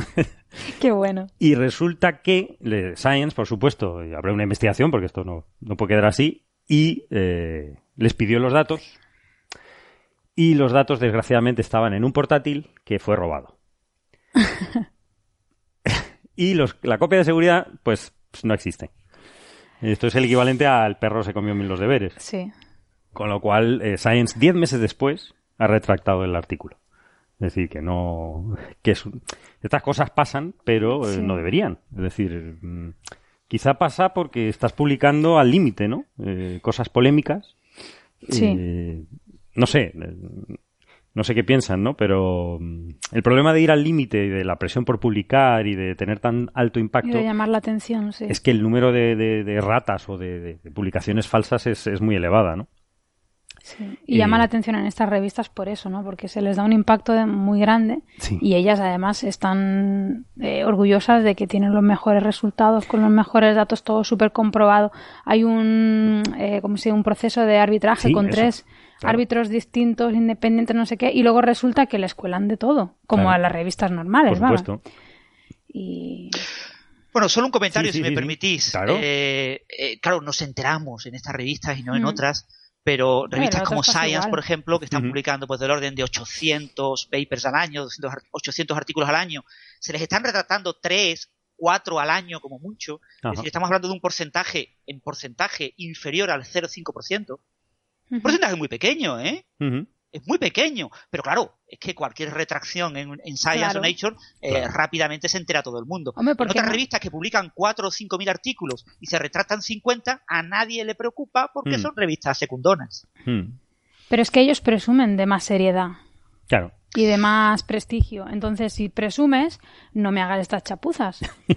Eh, a ver, yo me leo algunos artículos en revistas pues de, astro- de astrofísica y demás que ves cosas que dices, madre mía, ¿cómo ha colado esto, no? Eh, bueno, cosas, datos que ves que claramente se le han inventado, puntos que mencionan en el texto pero luego no están en la gráfica, cosas de ese estilo, ¿no? Y se cuelan, pero bueno. Pero por lo menos eh, estas revistas no van presumiendo de que son unas revistas muy prestigiosas donde solo publican los mejores y con los, me- con los mejores resultados y demás. Entonces, bueno, pues si tú presumes de eso, pues... Pues oye, atente a las consecuencias, sí, sí. O sea, y sé más estricto en tus filtros, porque si esto de hay los datos abiertos y, y ti- efectivamente comprueba que tiene los datos, por lo menos, que Claro. existen. Porque si Eh, no- bueno, este tipo de casos están provocando eso, que estas revistas van a llegar a un momento en que, te van a pedir que, te- que le dejes los portátiles. O sea, eh, tú has hecho la investigación con tu portátil, te van a decir, déjeme usted el portátil que lo tengo que tener aquí guardado Claro. a buen recaudo. Eh, es que eh, ya te piden de todo. Estas revistas te, te exigen presentar los datos si lo pide cualquier revisor. Si un revisor pide Sí, que le des sí, todos sí. los datos, se los tienes que dar en, en RAW, en, en puros, y para que él lo pueda reanalizar y los software correspondientes de análisis. Te lo piden todo, pero después, claro, eh, es que eso es una barbaridad y hay muchas cosas que no se pueden eh, No se puede dar. O sea, yo que sé, en simulaciones de turbulencia, los datos pues son teras y teras, cientos de teras de datos, Ya. que eso no hay manera de enviárselos a, a nadie, pues, pues que venga aquí y, y use y lo mire directamente en mi pantalla. Es que esto está eh, almacenado en cinta y no, o sea, no Sí, siempre no- se pueden llevar los datos. no es portable, claro, Aquí, ¿no? por lo que sea, ha ocurrido que alguien de esta universidad les tenía tirrias a estos señores, les ha pedido los datos, la universidad ha puesto un comité de ética, han chequeado que Hmm. tenían que tener los datos, no los tienen porque están perdidos y el comité de ética ha pedido a Science que retracte el paper. Y Science puso una nota cuando el comité de ética se creó para decir, es posible que pase algo con este paper, pero no lo sabemos. Ahora que el comité de ética ha dicho que seguro que hay fraude porque se ha perdido el ordenador, haya o no haya, Mm. haya o no haya. Claro, pero no se puede demostrar ni una cosa ni lo O sea, contrario, no, se, pero... no se ha dicho en ningún momento que haya No. datos erróneos No, no, no. o que haya cosas No, no. hechas. No, que no, no. se ha dicho Que no es, no tenemos ahora los datos. Que es que No ciencia sin tenemos datos... ahora los datos. es- Por lo tanto, a priori, culpabilidad. Pues Es culpabilidad, automáticamente claro. retractado. Claro, Muy bien, claro. pero eh, que tampoco hay que exagerar tanto. ¿eh? Hombre, Pasa a que estas noticias pues se exageran un poquito porque Esto, nos gusta esto es exagerar, ¿no? Porque nos gusta el Nos gusta meternos, sí, sí. Pero de todas formas, o sea, la ciencia tiene que ser, tienes que poder reproducir las cosas que tú publicas. Y yo lo reconozco, o sea, yo cuando mando algo a la revista, los códigos que se han creado se los mando al, al revisor o a la revisora, ¿no? Y obviamente los datos, como tú dices, no siempre se pueden mandar, pero, o sea, tú siempre dices que los datos son accesibles y que si quieren revisar cualquier cosa están disponibles donde sea. Eso tiene que ser pero, así. pero, pero imagínate, imagínate, Marian. Eso tiene que ser así, algún porque es que no- lo que no yo qué sé, hace 15 años. Sí. Si yo te pido ahora que me des todos los datos, tú me los das, todos los códigos, todos los datos de un artículo que publicaste hace 15 años. No, ni los tienes, ¿no? Bueno, eso igual no los tengo, pero lo que quiero decir es que en el momento que No, tú no, vas que a perdona, publicar... que tú deberías conservarlos toda la vida eternamente. Lo que tú estás yo lo diciendo. intento, yo lo intento, pero yo soy muy gafe y a mí se me han roto mucho los ordenadores. Hombre, pero- a mí, a todos. A todos. No, a ver, sí, es verdad, e- es un poco exagerado, pero Es muy difícil. O sea, yo pero tengo en el datos momento- en, en el momento de cinta, yo publicar, tengo sí. datos en cinta, sí. Sí, cinta, sí, sí. sí. eh, que ya hay, no tengo reproductor, ni creo que exista un reproductor salvo en los museos de informática. Aquí a lo mejor, bueno, aquí lo quitamos hace poquito tiempo, porque las cintas también Sí. las usábamos, pero se van quitando, pero es verdad que se quedan No, datos. sí, es verdad, a ver, no puedes siempre mantener todo, es imposible. Imposible, imposible. Es imposible. Pero en un cierto intervalo de tiempo, sí, hombre, en 10 meses Sí. Ya tienes que ser Sí. más gafe que yo, que Un ya año o decir, dos ¿eh? tiene que ser, ¿no? No, hombre, no. Y de todas formas, o sea, me ha pasado muchas veces, ¿no? De ver un artículo y no sé si uno lo comentaremos hoy o lo dejas para el siguiente episodio. Que ves una gráfica y dices, madre mía, pero si esto es puro ruido, ¿cómo me está esta gente diciendo que ven una señal ahí? Y yo, yo personalmente he mandado una vez un mensaje a unos autores pidiéndoles los datos para hacer un- otro tipo de análisis y no me los quisieron dar. No me los Si está publicado en revistas como Nature o Eso no Science, puede ser, eso puedes no puede ser. comunicarte directamente con el editor y el editor les exige los datos que te los envíen. Bueno, yo no llegué ahí, yo pedí tiempo del telescopio y volví a observar el mismo objeto, ¿no? Pero, pero eso no puede ser, eso te da a entender que la gente, pues, no, muy, a ver, es un poco tramposilla, porque que no me Muy quisieran dar- transparente no muy es, ¿no? ¿Cómo transparente se puede no es, decir, porque no? que no te quieran dar los Hay- datos, ¿no? Hay cosas así, o sea, yo he visto muchos artículos en mi, en mi área, que es método numérico, es una cosa diferente, ¿no? Eh, pero en general la gente no te devuelve códigos ni nada para que tú compares. Tú tienes que replantearte y reconstruir todos los algoritmos desde cero por tu cuenta y lo mismo hay algún detalle que se te ha pasado y yo cuando pongo a mis estudiantes, sobre todo a estudiantes de proto fin de carrera, a reproducir códigos de artículos, muchas veces descubrimos que hay ciertos detalles no comentados en el artículo que son claves y fundamentales para reproducir lo que aparece en el artículo Sí. Y que, bueno, eh, los autores lo siguen usando en otros artículos, nunca me lo mencionan, ¿no? Sí, sí. Pero bueno, pues es el día a día. Vale. Sí, no, eso está claro. Lo que único que queríamos decir, yo creo, es que básicamente Science y Nature tienen el mismo nivel de calidad y de fiabilidad que cualquier otra revista especializada. Igual que una especializada del campo. no me vengan a contar que son... Sí, sí. Sí, pero sobre todo un recordar una cosa, más- Science y Nature son revistas generalistas, Claro, Sí, sí, sí, sí. ¿vale? Son generalistas. Allí publican de todo. claro. Es muy diferente a una revista de un campo muy específico. La revista Mm. Solar eh, Physics solo habla de física solar. Eh, pues todos sus revisores se supone que son expertos en física solar, Sí. pero es que en Nature buscan a un revisor de física solar entre un pool de revisores de todo. De todo. claro. Desde antropología a psicología, eh, física de partículas y física solar. No, el filtro gordo ahí lo ponen los editores. Sí, sí, O sea, sí. Sí, ¿qué me el gusta? filtro gordo ¿Qué me lo apetece leer esta semana? Sí, como antes decían, no, no publicamos eh, eh, física solar. Sí, Pues, que está de moda, lo que no está sé de qué, moda. que lo cual es totalmente válido. Bueno, es una yo no tengo privada. ningún problema, o sea, claro. efectivamente. Pero no le demos la importancia que ¿No? que no debería tener. Exactamente. Bueno, pero por índice de impacto la gente después los cita. La Claro. gente cita esos trabajos para Sí, sí. criticarlos o para apoyarse en ellos, pero la gente cita esos trabajos. Y muchos premios Nobel han salido de artículos publicados en Science y en Nature, obviamente. Sí, sí, sí. Y luego, O sea que ahí hay Ujú. un trabajo importante. Sí, sí, O sí. sea, a sí. mí me gusta mucho leer Nature y Science todas las semanas. No, yo también. Yo- Yo también estoy, estoy ahí, eh, ojo a visor, a ver qué Pues sale. fíjate que a mí Pero las de mi campo no me gusta leerlas en estas revistas porque es que no me aportan. Están contadas la- raro, además. Sí, están las contadas cosas las muy cuentan, raro, ¿no? te obligan a contarlas raras, además. Pues Sí. lo dicen, los, por lo menos en Nature siempre te dicen, no, no, cuéntalo al revés. Pon esto delante. Pues pues vale, y lo haces, lo haces porque si no, no publicas en Nature. O sea, ¿cómo que no? Pero luego lo lees y está todo, todo extraño, ¿no? Sí, Los- sí, sí. Claro, se supone que son revistas pensadas para que la lea un periodista, un investigador cualquiera, sí. cualquier persona y un experto en tu área. Sí. Entonces, claro, eso es muy difícil. Pero En yo- otras yo revistas si no te lo es- exigen. si no es Con de que lo lea un experto es suficiente. No entiendo casi nada. No, o sea, yo tampoco. Si es de medicina, otras pues, cosas publican no- Nature, publica sobre todo de medicina, Sí. biología. Y yo no me entero de nada. O sea, te, que, que, que para Pues se, periodistas se no creo que ¿eh? sea. Si te esfuerzas un poquito se entera, ¿eh? Yo, yo Pues a no sé. me cuesta un ¿eh? montón. Yo no tengo ni zorra idea, pero a mí me encanta el tema de temas de genómica, genética, eh, temas de estructura molecular, eh, metabolismo, Ujú. etcétera. Yo leo muchos artículos y, y te enteras de muchas Sí. cosas, ¿eh? No, no, Sin sí, ser sí. experto. Pero, pero que para el público, público en general no es. No. Es un poco para todos los científicos, ¿no? Mm, Comunidad. Nature se vende en kioscos en Gran Bretaña, ¿eh? Sí, sí. Como investigación y ciencia, ¿eh? mm. sí, sí, sí. O sea, Nature tiene suscriptores, una barbaridad de el- suscriptores que no son científicos. Y el Ola también. El Ola también. El Ola español también es se vende en. Londres. no, porque el otro día lo, habla- lo comparamos con el Ola. El Science lo vamos a dejar en otra cosa, no sé, en 10 minutos. o- Y Science es, es, eh, la revista de los miembros de la asociación AISES, Sí, que son muchísima misma. gente Sí, sí, que recibe esa revista. Es Es, decir, verdad, no es es que se venda en kiosco, pero se vende a una cantidad enorme de personas que pagan una suscripción anual Sí, por sí, ser sí, sí. miembros de esta asociación Sí. y por ir a las conferencias que organizan, etcétera. Entonces son revistas que lee todo el mundo. No, está claro. Eso es lo que tiene, y eso es lo que marca la diferencia, por eso tienen el prestigio que tienen, por eso las citamos. Cuando tú piensas en grafeno, pues rápidamente te vas a artículos que has leído en Nature Science. Sí. De- también había, a propósito de esto, había otra noticia en Nature, casualmente, sobre los primeros americanos. No sé si la visteis, de pues un mamut, un mamut, un mastodonte, de hecho, unos restos que a mí me gustan estas cosas de, de antropología, que la habías citado antes, a mí me, me, me encantan. Y entonces habían encontrado unos restos de mastodonte al hacer una carretera y habían encontrado unos huesos fantásticos, todos rotos, claro, lógicamente. California, En California, efectivamente, en el, en el sur de California, de la gente del Museo de, Natural de, Sa- de Historia Natural de San Diego, y eh, Hollen et al, ¿no? Y diferentes autores. Y entonces, eh, están todos rotitos, lógicamente, y entonces los dataron muy, muy bien, usando uranio y torio, una técnica compleja, pero según otros revisores es, es, es completamente correcto, y llegaron a la, a la conclusión que tienen 130.000 años. Esos huesos, vale, perfecto, hasta ahí bien.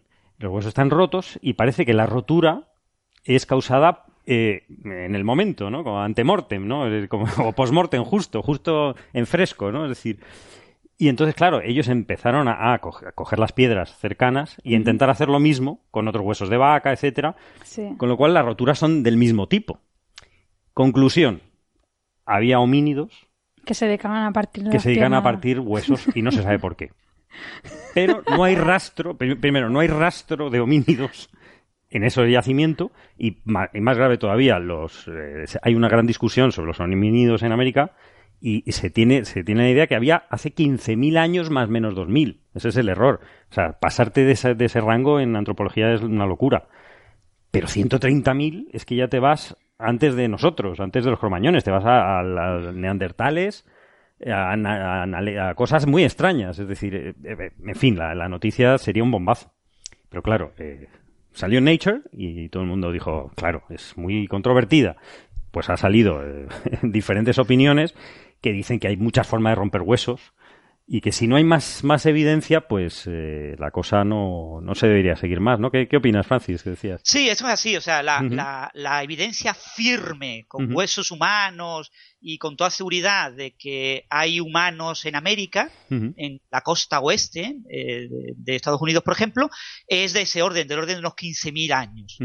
Hay evidencia más indirecta de a unos 25.000 años, pero más allá de 25.000 años hay un vacío, hay un desierto absoluto, no hay ningún tipo de rastro, y ahora de repente aparecen eh, posibles eh, señales muy indirectas, huesos que parecen tener marcas de que han sido golpeados por una serie de objetos que parecen estar allá al lado de esos huesos, que parecen hablar de 130.000 años, pero es que eso es un, un- un salto abismal. Es un salto, claro. Entonces, sin tener cosas por medio, sin tener indicios por medio, lo normal es dudar de eso. ¿no? Claro. Mm. Ese tipo de noticias les encanta a Nature, Nature le encanta la antropología. Y, y bueno, eh, está, yo lo- no lo veo mal que se publiquen este tipo de artículos porque nos hacen replantearnos muchas cosas, ¿no? Pero sí es cierto que en laboratorio ahora mismo eh, se pueden eh, hacer ese tipo de marcas en huesos eh, sin eh, que haya una intervención humana directa, ¿no? Sí. Eh, por fricción de rocas, etcétera, ¿no? parece claro. Entonces, claro, eso hace poco firmes estos descubrimientos. No, está claro. Lo que pasa es que es muy excitante. Lo que pasa es que si sale en Nature, salen todos los demás medios generalistas. Claro. Me refiero a la BBC, gran- grandes medios conocidos, Europa Press, por supuesto, etcétera, y tiene mucho impacto. Pero luego no sale la retractación o la discusión no sale. Una discusión no sale, claro. Entonces, sin discusión, pues estamos creando. La- pero eh, pero. Nature saldrá la discusión Ajá. técnica. Vale. ¿vale? La discusión técnica, pero la discusión en plan eh, blogueros, periodistas científicos, antropólogos que no son amigos de los autores y quieren dudar de eso, gente que habla así en general, ese tipo de discusión no sale. Nature. Sí. Y, y aquí, pues, esto obviamente, pues es un resultado muy interesante que nos hace replantearnos muchas cosas, pero que antes de que aparezcan los libros de texto, tiene que ser validado por nuevas evidencias. Y estos son unos indicios muy pobres. Y bueno, pues nada, está bien que haya gente que nos lo diga, ¿no? A los que somos ignorantes en estos temas, de que hay, los indicios son pobres. Claro, claro, claro. pero lo que no podemos esperar es una retractación. No, no retractación, pero que la discusión se continúe, ¿no? Porque si solo ves el ruido, la noticia, el bombazo, y luego te quedas esperando y no oyes nada, y dices, pero que, en fin, Sí. te estás basando en un conocimiento que no es real.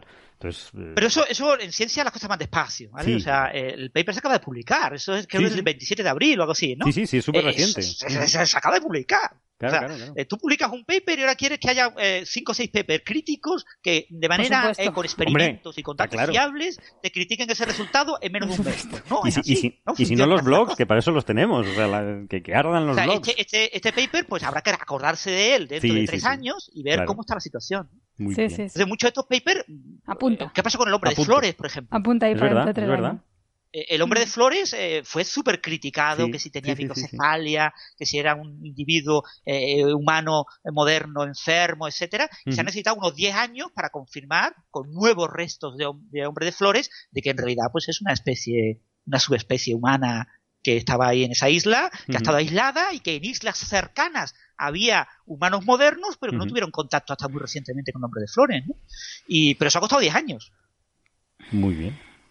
Fantástico. Bueno, Eh, yo creo que pa- actualización de la campaña. Va mal la cosa, ¿eh? Vamos, estamos en tiempo real con el Sí, sí, está todo nublado, pero lo peor de todo es que Héctor está mareado. pero subiendo al roque, Subiendo ¿no? al Es que la subida al roque es muy dura. Se ha ¿eh? tenido que parar. Bueno, estamos, estamos informando en directo. Vamos a ver, la estrella de Tavia. Yo creo que este fin de semana hay mejor tiempo. Yo creo que se despega. Vamos a ver, porque está la cosa. Vamos a ver. Yo creo que para las radios vamos a cortar. ¿Ya? Sí, yo creo que sí.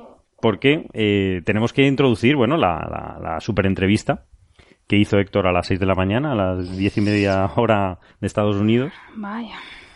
De eh, la doctora Mar Vaquero, que es, como decíamos, la ingeniera y física, ingeniera aeroespacial, eh, la pilota, la piloto, yo no sé cómo se dice, piloto, ¿no? Como Piloto, quiera ¿no? ella. Pilota es pelota. En catalán, sí. la piloto de la- que controla la, la sonda Cassini. Y pues nos cuenta un poquito como que... Y además lo, lo curioso es que fue becaria de verano del- de instrumentación del Instituto de Astrofísica de Canarias en, de Ingeniería, ¿no? Nos cuenta un poco su, su aventura, cómo intentó... Bueno, hizo físicas y se ha pasado a lo que realmente le apasiona, que es el control y de las naves, la- pilotar, generar, crear cosas y va a ser muy importante en el futuro y es, espero que sea nuestro contacto en el, en el eh, laboratorio de propulsión a, propulsión a chorro, el JPL famoso de la NASA. y, y le deseamos muchísima suerte y muchísimas gracias por, la- por la entrevista. Entonces lo Por cierto, aquí. en la Fundeo Sí, sí. dicen que es correcto la pilota y la piloto. Muy bien, La pilota. Lo que no es correcto es la mujer piloto. muy bien. Yo nunca, nunca lo habría dicho. piloto a piloto. Muy bien, pues perfecto. Para las radios lo dejamos ahí. Pueden seguir escuchándonos en internet si tienen Sí. ganas y se atreven. A mí es que esto se me ha hecho muy corto. esto ¿no? se ha hecho muy corto, ¿no? Pues vamos, vamos a seguir un poquito. Sí, vaya. Vamos a continuar. ¿Tú tenías eh, algún temita de relacionado con la, semana pasada, con el ciclo solar, o me parece a mí? Sí, bueno, no, es que estuve Ajá. escuchando el, Sí. el episodio de la semana pasada, que estabais hablando de, del ciclo solar y de la relación con, con Júpiter. Con ¿era, no? Júpiter Con y Venus, el alineamiento Júpiter y Venus, ¿no? De- Si eso podría influir en el en el ciclo magnético y demás. Y me empezó a estallar la cabeza en un montón, un montón de cosas porque, eh, de hecho, me dio muchísima rabia no estar allí porque me hubiera encantado comentar un montón de cosas, ¿no? Sí. Y es un tema fascinante, lo de la actividad en, en el Sol y en otras estrellas, ¿no? Y no, simplemente que me, me gustaría dar pues la visión de qué ocurre en otras estrellas como el Sol, ¿no? Porque estabais hablando del ciclo como una cosa cronométrica, cinco, eh, 11 años. Sí. El campo magnético global del Sol sufre un cambio de polaridad cada 11 años y eso... Sí, eso es lo que nos han enseñado desde Sí, siempre, bueno, ¿no? y, es- libros- y es así. Y, es verdad que es así, Y es verdad que es así. Lleva millones de años así, ¿no? Pero igual lo que no se sabe tanto es que eso es muy raro en el contexto de las Claro, estrellas. tú ¿no? dices el Sol como una estrella. Sí, el Sol como- Claro, es que eso a veces estrella, ¿no? nos olvidamos un poco, sí, sí. Eh, porque, bueno, pues eso, eh, se han hecho, hay, hay varias maneras de seguir la actividad. Bueno, vamos a, vamos a hacer, primero en- intentar entender cómo Venga. se mide la actividad en, en las estrellas, ¿no? Porque claro, no es lo mismo, no es tan fácil como medirla en el Sol. No, porque la estrella es un punto.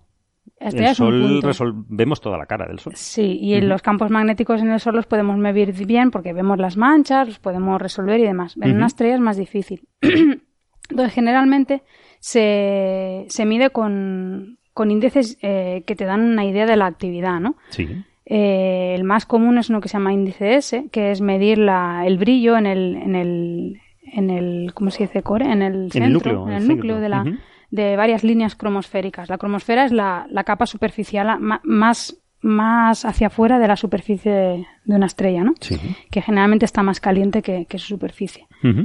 Eh, pues bueno, como en el Sol, eh, cuando tú tienes una mancha en la superficie, en la cromosfera se ve brillante en calcio, por ejemplo. Calcio, H-alfa, varias líneas espectrales que, que son de interés, ¿no? Eh, con lo cual, cuando tú ves brillar esa línea espectral, indirectamente, indirectamente te está hablando de que hay campos magnéticos, aunque tú seas incapaz de resolverlos, ¿no? Ajá. Eh, bueno, pues con las estrellas es la manera más sencilla de ver si tienen actividad magnética o no. Y desde hace muchísimos años, desde los años 50, incluso antes, hace muchísimos, muchísimos años, se está haciendo un seguimiento de, de muchas estrellas, sobre todo tipo solar, ¿no? De, estas, de estos índices, para ver la actividad cromosférica, que está relacionada con la actividad magnética. Cuando se ha hecho este seguimiento en, en estrellas del tipo solar, que son las que nos van a interesar ahora, se ha visto que hay estrellas que tienen ciclos, hay estrellas que no los tienen, y hay estrellas que tienen ciclos caóticos. Ajá. Es decir, son cíclicas, pero el periodo no es regular. Vale. Y típicamente esas estrellas son más jóvenes que el Sol.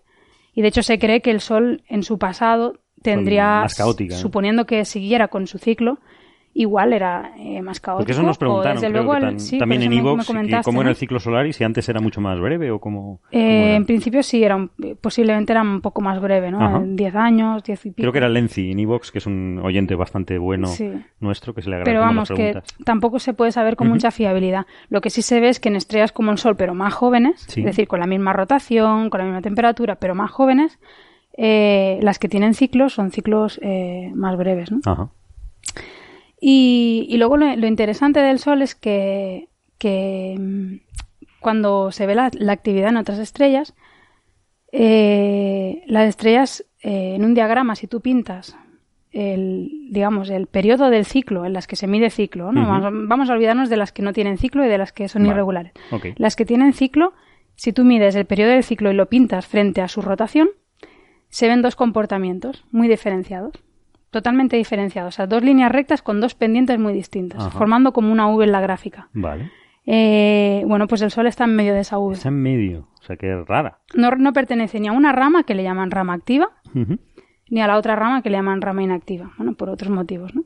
Es una estrella que está en medio de la nada, donde no hay ningún punto más Claro, que él. Pero eso es muy incómodo, Está, ¿no? sí, efectivamente. Porque no nos gusta decir que somos especiales, ¿no? Ni un sitio especial en el espacio, ni porque porque no tendría sentido, ¿no? Porque siempre un poco justificar por qué estamos aquí. Exactamente, pues Entonces- está, está ahí en medio. Eh. Y eso es así. Y no solo eso, sino que recientemente, en el 2016, salió un estudio diciendo que habían estudiado 23, no, 23, a ver, ¿no? Eh, ¿Cuántas eran? Bueno, sí, del orden de decenas de estrellas Sí. como el Sol, eh, es decir, con periodos de rotación entre 23 y 30 días, eh, etcétera, y ninguna de ellas tenía ciclo.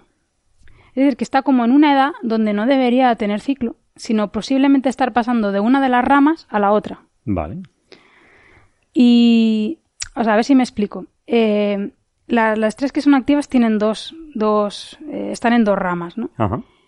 Y digamos que el paso de una a otra eh, es una cosa que debería de ser rápida, con lo cual es muy improbable observarlo. El hecho de que el Sol esté ahí en medio, que tenga un ciclo, cuando no, igual para su edad no debería tenerlo, para su rotación y demás, esta gente concluye que está en una transición entre una rama En y la una otra. rama y otra, pero tú dices que debería ser rápida la transición. Debería serlo, pero esto lo que están sugiriendo es que nuestra estrella es tan peculiar que la estamos viendo en esa transición. Bueno, esto es súper polémico por lo que tú dices, ¿no? Porque Sí. ¿por qué vamos a ser tan especiales? Es que no deberíamos, claro, claro. Eh, pero bueno, Pero eso es una eh, de, a priori, momento, eso es un- de momento es una evidencia. Lo es que pasa es que también es verdad que se conocen pocas estrellas con ciclos y bueno, pues posiblemente ese diagrama, igual que le pasaba con las partículas, se irá llenando de puntos en el futuro. Eh, pero bueno, de momento está así, o sea, se comportan de dos maneras diferenciadas las estrellas con ciclos y el Sol está en medio. Eh, Interesante, eso está así. Eh, Y luego otra cosa que me resultó también interesante Ujú. comentar es que eso es una medida indirecta de la actividad magnética, ¿vale?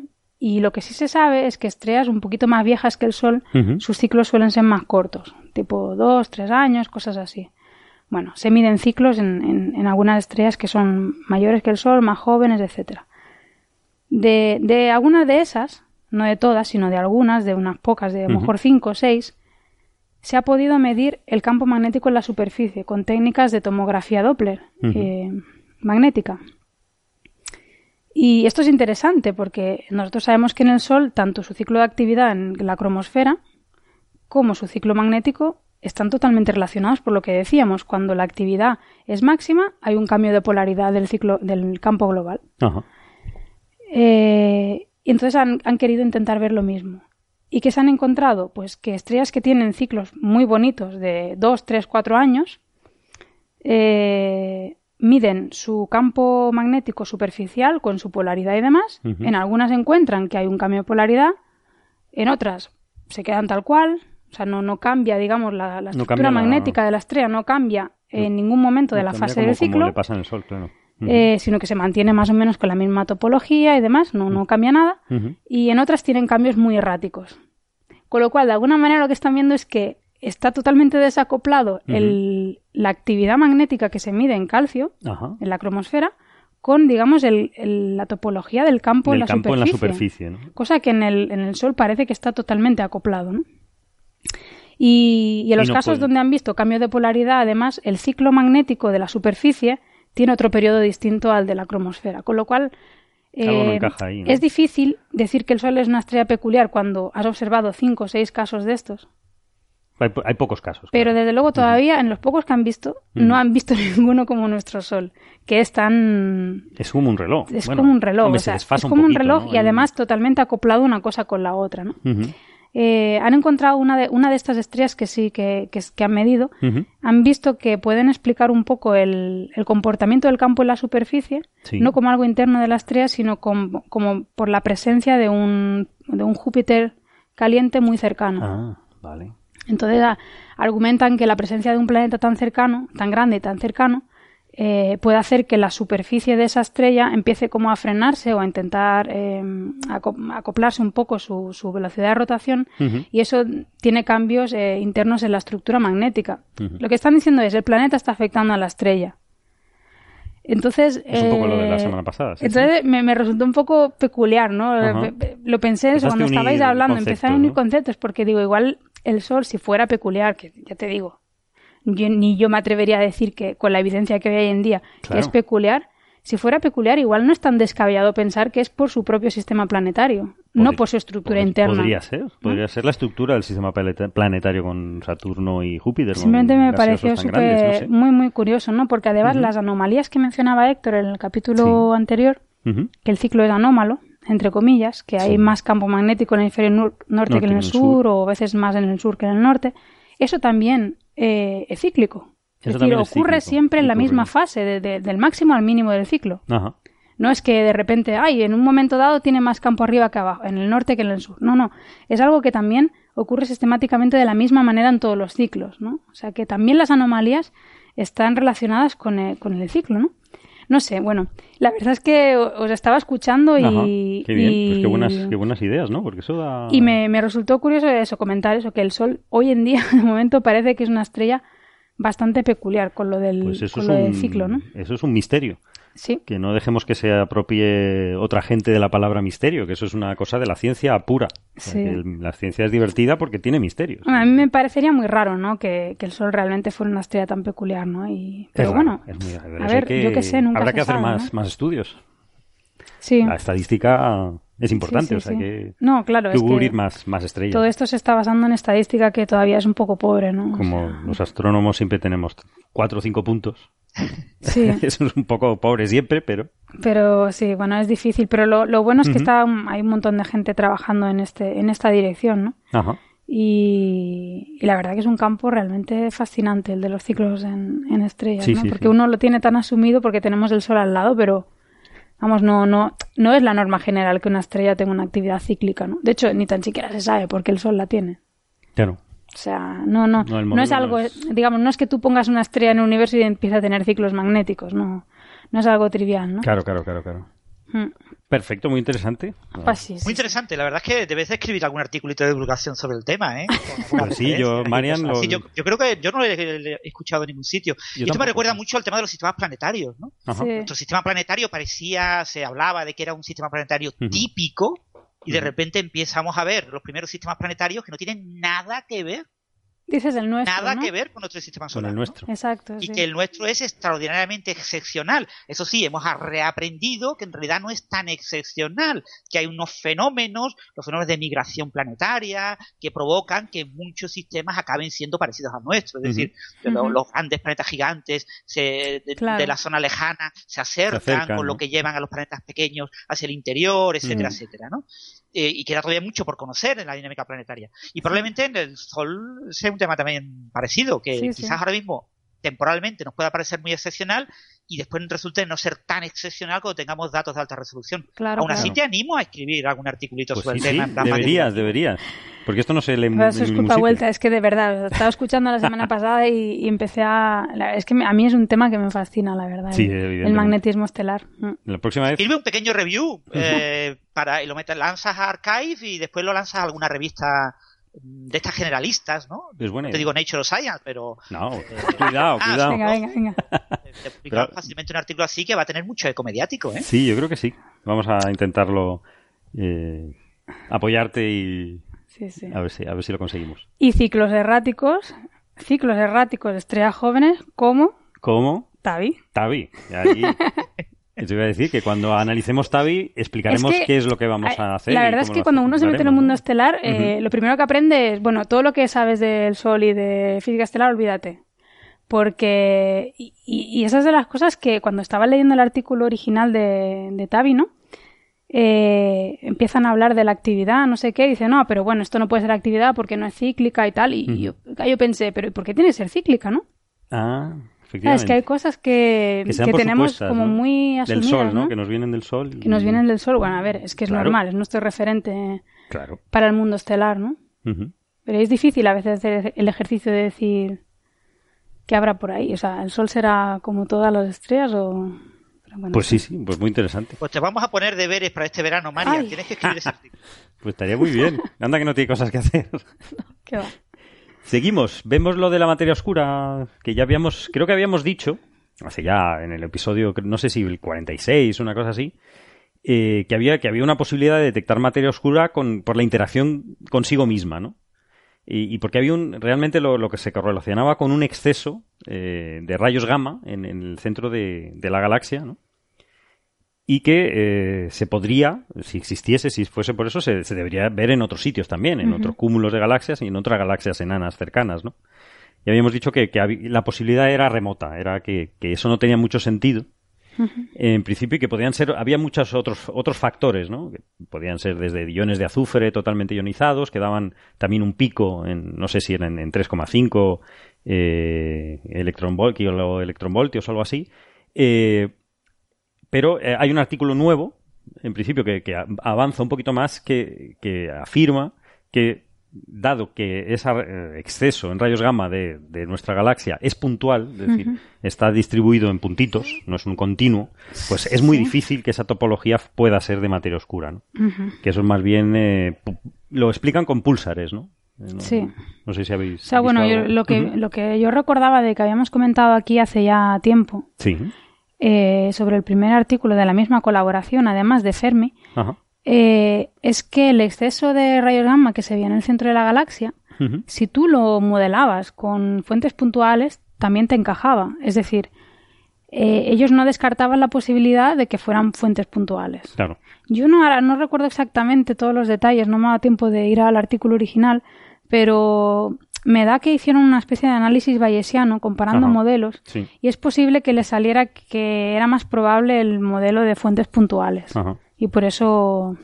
Pero bueno, lo único que están diciendo es nuestro modelo de fuentes puntuales es compatible con los datos. Ahora han ido un paso más allá y es...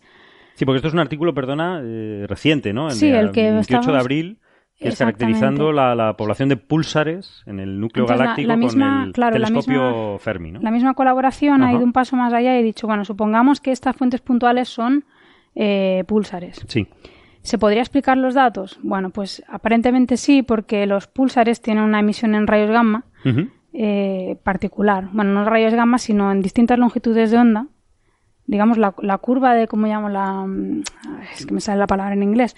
¿Cuál? La SET, es que no sé cómo se dice en uh, Spectral Energy Density. O sea, la, la, densidad, de, energía espectral. Es decir, cuando tú mides la energía que emites en cada rango espectral, eso tiene una curva El espectro.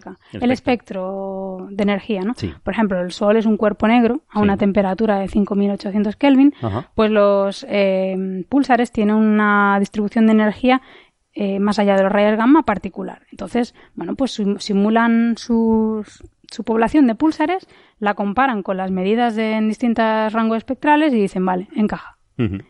Con lo cual, van un paso más allá, pero siguen sin haber detectado nada. Es decir, si modelamos esto como púlsares, encaja con los datos. Sí, eso contabas, Francis, ¿no? En tu blog. Sí, el, problema de este tipo de cosas es eh, la resolución espacial de Fermi es mala para poder decidir este tipo de cuestiones y los futuros telescopios espaciales de rayos gamma que podrán determinar esto estamos hablando de 2025, 2030, o sea, todavía queda mucho tiempo. hay que aprovechar los pocos datos que tenemos.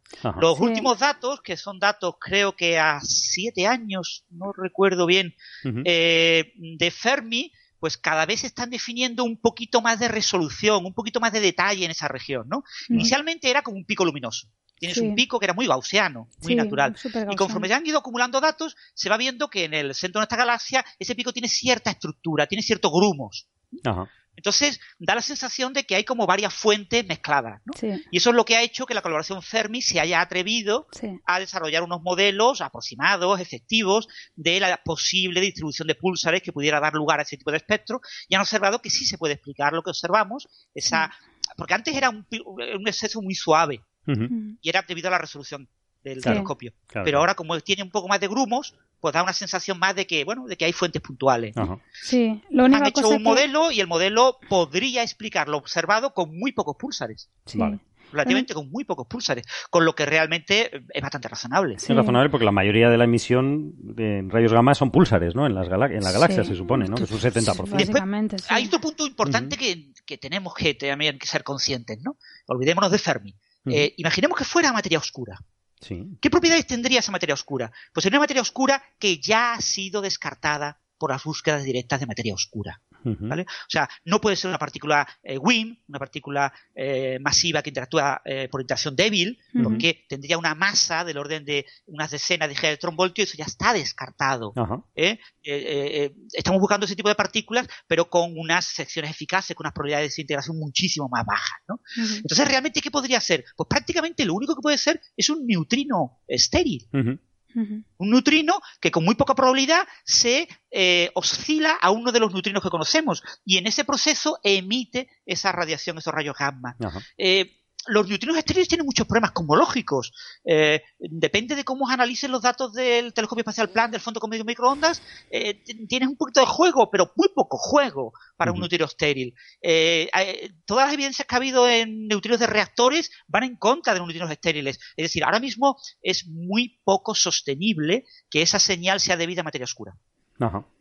Es muy poco sostenible. Bueno, lo de los es una materia oscura muy exótica. Lo de los pulsares también, también advierten que que la vida de un pulsar es corta. Claro. ¿Vale? Y, de hecho, si eso fueran pulsares, la única manera de mantenerlos vivos tanto tiempo como para poder observarlos nosotros eh, es que estuvieran acretando materia de una compañera. Con lo cual ya son sistemas, bueno, no, son tan no son muy exóticos porque las estrellas masivas de las que se generan los, pulsares y demás suelen el 90% de las estrellas suelen ser binarias, ¿no? De las masivas. Entonces, bueno, pues tampoco es algo muy raro, ¿no? Pero es curioso, ¿no? Pues se han concentrado ahí esa, esa pareja pulsar, Siempre, pulsar estrella en, justo en el centro galáctico, ¿no? Pero bueno, de todas formas. Está el radio de influencia de Sagitario asterisco, ¿no? Eh, del, agujero negro del centro, claro. Sí, por eso que también. Hay agujeros negros supermasivos que la mayor parte de los modelos de agujeros negros supermasivos indican que tienen que estar rodeados de pequeños agujeros negros y de pequeños objetos compactos. ¿no? Eso hay que verlo, claro. tiene que haber una población de objetos compactos casi con toda seguridad. ¿no? Claro, claro, pero lo que te están diciendo es que todos los objetos compactos que hayan ahí tienen que estar acompañados de una compañera para poder acretar materia, si no, no vivirían. ¿no? Bueno, puede haber decenas de miles y se requería muy poquito, del orden de mil. ¿Eh? Sí, uno. O sea, se han hecho simulaciones con unos 400, o sea, tienen que ser pulsares que apunten a nosotros, ¿no? Que nos den señal en dirección nuestra. Se hacían eh, estimaciones con unos modelos basados en 400 pulsares y se requería un factor de 2,7. Es decir, unos 1080 pulsares apuntándonos a nosotros en el centro galáctico, en una región de no sé qué, si eran 5 grados cuadrados. 40 por 40 grados. O 40, no, 40 grados era la simulación completa. La zona donde está esta región más brillante es mucho más ah, pues pequeña. no recuerdo si eran 5 grados cuadrados o algo así. Eh, no es tan irrazonable. Son números muy, muy razonables, ¿eh? No, sí, sí. Para, Estamos hablando del vulgo galáctico, ¿eh? De una zona de alta densidad eh, con un agujero negro supermasivo y todo un entorno ahí eh, yo no lo veo, no parecían números eh, eh, tan extraños. Y te, te, digo, si tuviéramos una buena partícula, un buen candidato a materia oscura, bueno, la materia oscura a muerte. Pero es que no lo tenemos. No lo tenemos. No, pero bueno. Y que esta señal no se ha observado tan clara en la galaxia satélite de la Vía Láctea. No, es el problema. No se ha observado tan clara en otras galaxias. esta señal era una señal siempre dudosa, siempre está ahí en el borde me ha parecido, Me ha parecido leer que la han visto también en Andrómeda. En Andrómeda sí se observa una señal también, un pequeño exceso de este tipo. Sí. De esta forma, en, en los centros de las galaxias, alrededor del agujero negro debe estar pasando de todo, ¿no? De hecho, se ven en rayos gamma también, pero supongo que son fenómenos mucho más intensos de lo que estamos hablando. Se ven cuando una estrella o lo que sea pasa cerca y se destroza, Se destroza por el agujero negro, ¿no? Se destroza por el agujero negro y son normalmente pulsos en rayos gamma que duran un cierto tiempo. Eh, no sé si duran años, la verdad es que no estoy segura si duran tanto como años, pero bueno, duran un cierto tiempo, pero posiblemente son cosas eso, más puntuales y mucho más energéticas de lo que estamos hablando, ¿no? Pero efectivamente, alrededor de eso debe estar pasando de todo, ¿no? Bueno, ya lo veremos cuando se haga la foto famosa del agujero de Sagitario A, asterisco. Hmm. Vamos a ver. Porque bueno, a ver, detectar un pulsar es fácil. O sea, quiere decir fácil. A ver, eh, quiere decir que es fácil descartarlo. Mm, no, lo que pasa es que tiene que falta detectar la pulsación. Exacto. Eso tiene todavía que, hace falta más resolución para ya que sea pulsar esto. Necesitamos eso, telescopios espaciales de alta resolución específicamente dedicados a buscar esto. Claro, claro. Como nadie nunca ha querido buscar esto porque no interesaba en su momento, ahora que interesa, pues habrá que desarrollar esos telescopios. Entonces los futuros telescopios espaciales de rayos X y de rayos gamma van a tratar de buscar este tipo de señales. Porque creo que Itomi, el, el, satélite este japonés que se destrozó, que duró siete horas, creo, que nos, nos hizo mucha, nos dio muchísima pena, pero tampoco detectó esa señal en el cúmulo de Perseo, ¿no? Tuvo tiempo para mirar, para en, ese rango y por lo visto no hay ningún, eh, ningún indicio, ¿no? Si Sí, sí, eso fue su primera luz, la primera luz de Itomi. Que, Primera y última. decidió mirar el cúmulo de Perseo porque en el cúmulo de Perseo ya se habían observado este tipo de señales y no observó nada. Es un espectro además precioso, perfectamente plano, sin ningún tipo de pico. Y lo que pasa es que como era la primera luz y tampoco se sabe muy, era una eh, de test, un test, de calibración, entonces tampoco se sabe si, si eso es eh, científicamente muy fiable pero si miráis las imágenes del artículo, sí. no se ve nada. Yo, cuando lo he visto me he quedado impresionada de lo plano que está. plano total. Porque yo ahora tengo más o menos memoria de la, de la imagen de, o sea, del, de la señal que se detectó anteriormente y, hombre, se intuía algo, o sea, se veía un bultito, allí, ¿no? Pero esto es que está, en plano, que es hasta sospechoso, ¿no? De que no... Madre mía. Sí, pero claro, es una, una señal de calibración, entonces... Qué pena, qué pena. Por desgracia, y Tommy pues falleció. Vamos a ver si la revive en el 2020, que estaban pensando. Vamos a ver si lo que se consigue. ¿Qué tal si acabamos con los violines? Ay, los violines. que es verdad. Es que es un tema que a mí me, gusta muchísimo, por varios motivos, ¿no? Eh, está la mitología, bueno, explico, hay tres artículos desde el 2010, y ahora se acaba de publicar el último, sobre la percepción del oído humano en sobre violines antiguos del siglo XVIII los famosos Stradivarius, y los, y los eh, Guarneri del Gesù, que son posiblemente mejores según la mitología, que ya podemos casi decir que es mitología, pero bueno, eran dos luthiers excepcionales y comparados con eh, violines modernos profesionales de altísima gama, los, mejores. Eh, ha, salido un artículo recientemente que complementa otro, que los dos son, muy interesantes, sobre el mismo tipo de datos, sobre pruebas a ciegas de seis tipos, de seis violines, eh, tres eh, nuevos. Bueno, hay, un estudio de seis antiguos y seis nuevos, que lo hicieron con eh, unos diez solistas, de violinistas, muchos de los cuales tienen Stradivarius en su colección, es decir, tocan Stradivarius habitualmente, profesionales totalmente, entonces les hicieron pruebas a ciegas, con seis violines antiguos y seis violines modernos de altísima gama envejecidos, es decir, para que en el tacto no se notase que, hubiese ninguna diferencia, están, están esa, una, esas ciegas totalmente, ellos podían escoger los violines que quisiesen, probarlos durante un tiempo, probarlos en un estudio, probarlos en una sala de conciertos, es decir, eliminando muchísimos parámetros. Y eh, resulta que, bueno, no, podían detectar la diferencia eh, físicamente, ¿no? Ni siquiera olían de forma diferente, ¿no? Eh, en, esa prueba, los, solistas, los profesionales, los instrumentistas profesionales, no sabían detectar por el sonido si era un instrumento antiguo o un instrumento moderno. Es más, eligieron el que más le gustaba y todos, entre varios que los que más le gustaran, el que más gustó a todos era uno nuevo. Estamos hablando de instrumentos que sí, valen 10.000, del orden 10, 20, 30.000 euros, que es una cantidad muy respetable, pero es que los Stradivarius valen millones de euros, típicamente. Y se supone que hay una mitología sobre, sobre estas maderas, ¿no? A mí me interesa particularmente por las guitarras. No tengo ni idea de tocar, pero me encanta la guitarra eléctrica, me parece un instrumento fantástico. Y yo me, metí a leer, porque yo me quería comprar una guitarra, de hecho tengo dos. Y me bueno, me regalaron una, me compré una. Pero no las toca. Las toco fatal, las, las perpetro, las perpetro. Últimamente tengo un bajo que le doy más. Pero entonces yo quería saber de qué madera me lo compraba. En fin, como uno se pone a veces con estas cosas a investigar, y había muchísima mitología, ¿no? Decir, claro, la guitarra eléctrica no es de resonancia, no, el sonido no pasa por dentro del instrumento como pasa con un violín o una guitarra clásica es una guitarra eléctrica, tiene unos transistores, en fin, tiene unas bobinas, es una cosa mucho más sencilla, pues hay una mitología total sobre la madera. hay, hay, gente que, tiene que ser de una madera muy densa, efectivamente, la Hombre, a ver, sí, o sea, el, a ver, el sonido pasa a la madera y de hecho cuanto más densa, como si, si veis la serie de Genius, cuanto más densa más se amplifica el sonido y... es verdad que en la serie sale un violín. Pues, pero claro, eh, muy bien, vale, va la madera, cuanto más densa, más amplifica el sonido, puede ser que sea mejor, pero va hacia atrás ese sonido. Tú lo que lo que escuchas que viene la guitarra eh, pasa a través del aire, o sea que me da lo mismo que pasa a través de la madera. La guitarra eléctrica no, la guitarra eléctrica va a una bobina que son unos pulsos magnéticos que los recoge y los amplifica. Sí, pero bueno, toda esa onda se propaga por los medios, tanto sea el aire como la madera de detrás. Sí, pero tú no oyes el sonido directo en una guitarra eléctrica. Eh, en la eléctrica. Ah, bueno, que lo Estoy hablando de la eléctrica, que es la que me gusta a mí. La, la, amplificas luego, la tienes que amplificar. Eso no Pues eso es lo que me refiero, Sí, que al final el medio por el que te va a llegar el sonido es Ah. el aire. O sea, que da lo mismo la madera que, que tenga detrás, porque el sonido te va a llegar al final a yo, través del yo, de aire. todas formas no, no llegué a ninguna conclusión. Dije, esto, esto es un cachondeo. De hecho, hay, hay un músico que a mí me gusta mucho, que es Jack White, de los White Stripes.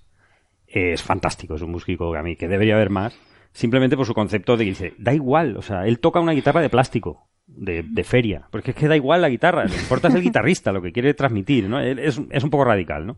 Pero es muy raro, Sí, es, sí, sí. es un músico muy raro. Pues estos estudios de los violines, que siempre lo oíamos, es que el Stradivarius tiene una característica, es que suena más bajo, porque parece que todo el mundo está de acuerdo que suena menos. No es tan fácil, porque vemos que, lo- que los profesionales no lo pueden distinguir. Suenan menos, pero proyecta más el sonido.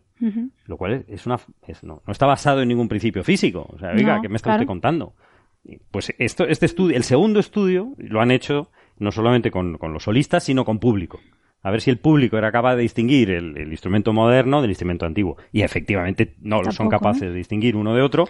Y de hecho, los violines que so- suenan más alto, con más potencia, los nuevos, proyectan más. Oh, sorpresa. La física funciona. Claro. Entonces, muy bien. Pues afortunadamente hay- un estudio que te dice, pues eso, que, que- que- y al final es muy gracioso porque se concluye, ¿no? Los, la gente nueva, la gente joven eh, que esté estudiando, por favor que se compre un violín nuevo, que no haga tonterías, porque hay mucha gente que, se, que, que empeña su vida por, por, por tocar un, un violín antiguo, que valen millones de, de euros en subasta, ¿no? Sí, sí, y, sí. y dan todas- y, y realmente es una mitología, es un poco el fenómeno este de que si algo es muy caro, Sí. muy especial, eh, tiene que ser mejor, ¿no? Bueno, es que, a ver, nos pasa a todos. ¿eh? Sí, Yo a veces sí. he probado algún vino y que me dicen, ¿qué tal? Digo, bueno, Claro. pues bueno. Y luego me Vale- enseñan cuáles vale y 100 digo, euros. ay, pues qué raro. y piensas tú, qué raro. Lo voy a volver a probar. Y te porque gusta más. Tiene que estar bueno, ¿no? A ver, eso nos pasa a todos. Sí, Sí, no sé si conocéis unos estudios hablando del Ajá. vino, ¿no? Eh, Creo que era de la Universidad Grenoble, se publicaron hace unos 5, 6, quizás Sí. 7 años. Eh, a catadores, eh, los mejores catadores franceses, sí. Se les ofreció eh, catas de vino tinto y blanco, Ajá. pero a los que se les había echado una sustancia sin sabor, Ay, Dios. que los catadores eran incapaces de darle un sabor a esa sustancia, era como si fuera agua, Ajá. que tiene la propiedad de que blanquea tanto el tinto como el, blan- como el blanco y los deja completamente transparentes. Vale. Entonces, eh, solo cambia, esa sustancia solo cambia el color, no cambia el sabor. Entonces, se les daba a catar y no sabían diferenciar entre un vino blanco y un vino tinto. ¿Qué dices? ¿Qué dice? ¿Oh, sí? Necesitaban eh, ver el color para saber hacerlo. Los mejores un ¿eh? famoso de, de Grenoble.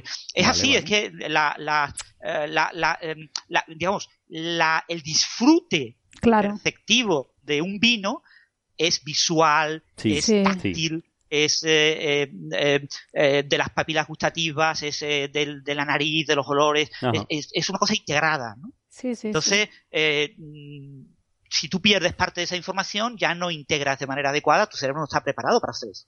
Sí, sí, sí. Sí, y pasa igual con esto con los violines. Sí. Si tú eh, estás interpretando un violín, sabes que es un Stradivarius, Claro. tú lo tratas y lo mimas y que- lo cuidas. Es que ese efecto, ellos sabían que había algún Con un Stradivarius. cariño especial que Ajá. no se lo eh, das a un violín más moderno.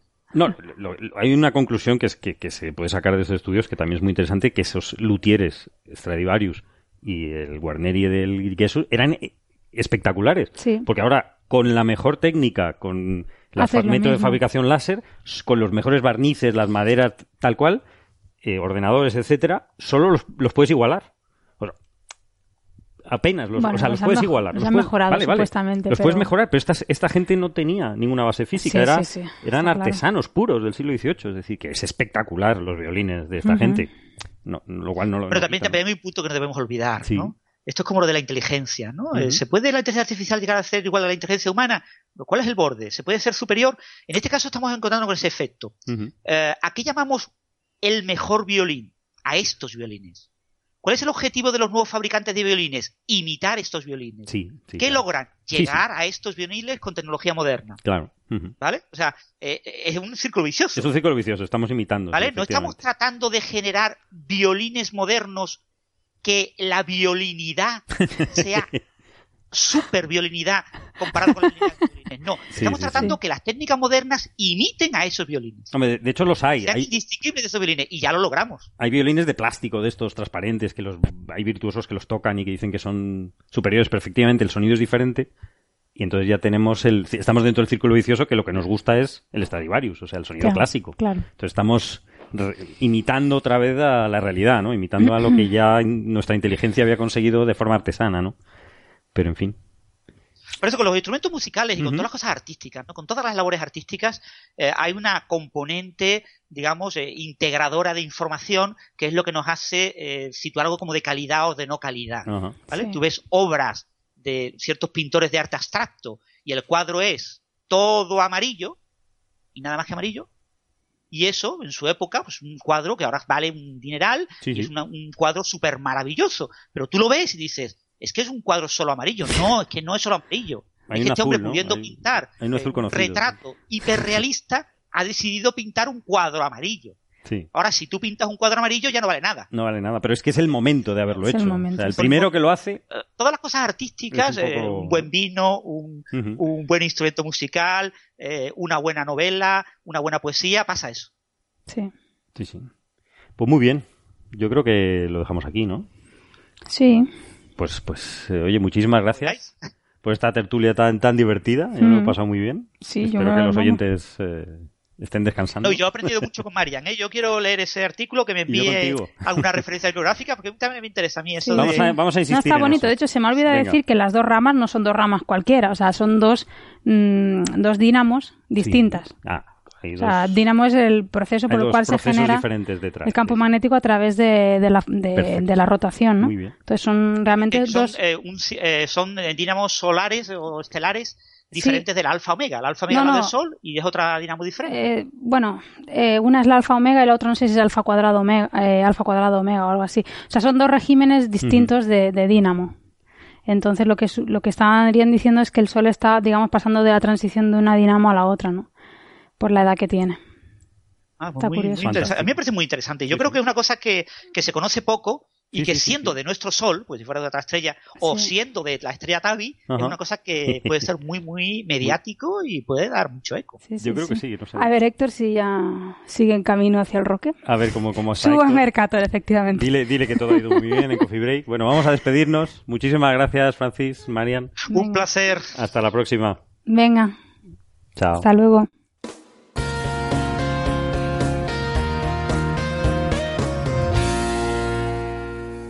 Mar Vaquero, bienvenida a Coffee Break. Muchas gracias por invitarme. Eh, y, y gracias por atendernos además, porque para ti ahí en Pasadena ahora mismo son las diez y media de la noche, ¿verdad? Sí, correcto, ya casi la hora de dormir. Sí, sí. Aquí, aquí en Canarias son las seis y media de la mañana, el momento en que estamos grabando esto, pero bueno, es la, el único ratito que hemos podido pillar porque entre la diferencia horaria y, y lo liada que, que están, bueno, ahora mismo ahí, ¿no? Con, con todo el, el tema del gran final de Cassini y, y todas estas trayectorias tan súper interesantes que está haciendo ahora a través de los anillos, ¿no? Pues supongo que ahora mismo será un no parar para ustedes.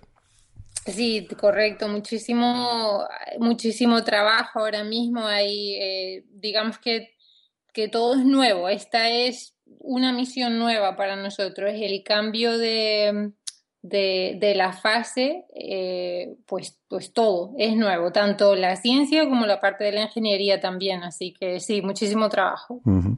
Bueno, me estoy adelantando un poco, pero Mar Vaquero, como ya les hemos comentado, eh, es ingeniera de la misión Cassini, eh, trabaja en el JPL, el Jet Propulsion Laboratory, en, en Pasadena.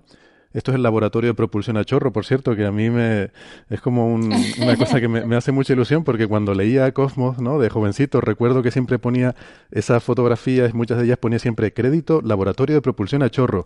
Y me- así traducido llama mucho la atención ese nombre, ¿no? Y siempre me tenía un poco intrigado. Y, y la verdad es que me, sí, sí, me despierta mucha curiosidad ese sitio donde trabajas y tengo ganas de visitarlo algún día. Em, bueno, pues has estado, eh, estuvimos hablando de, te, te mencionamos en el, en el programa anterior porque ha- has salido aquí en España en, en muchos medios de comunicación, entrevistas contigo, porque se ha hablado mucho de Cassini y, y pues se ha comentado en muchos medios que eh, pues una de las eh, de, de los ingenieros eh, de, de control de trayectoria que trabajan en Cassini es una española y, y caramba, no solo es una española, sino que es de aquí también, de Canarias, ¿no? Así que era, era casi obligada la llamada.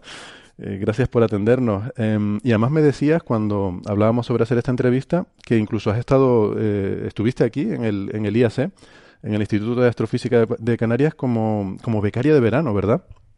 Sí, correcto. Efectivamente fui, fui becaria en el verano del 2006 y trabajé bajo la supervisión de Pablo Redondo, que, creo que sigue, creo que sigue trabajando en el IAC, en el diseño de los criostatos de Emir.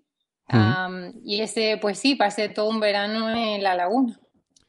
Que, bien, bueno, no coincidimos. en, aquella época yo, yo estaba en el exilio, estuve, estuve muchos años por ahí y no, no llegamos a coincidir, así que no nos habíamos conocido antes.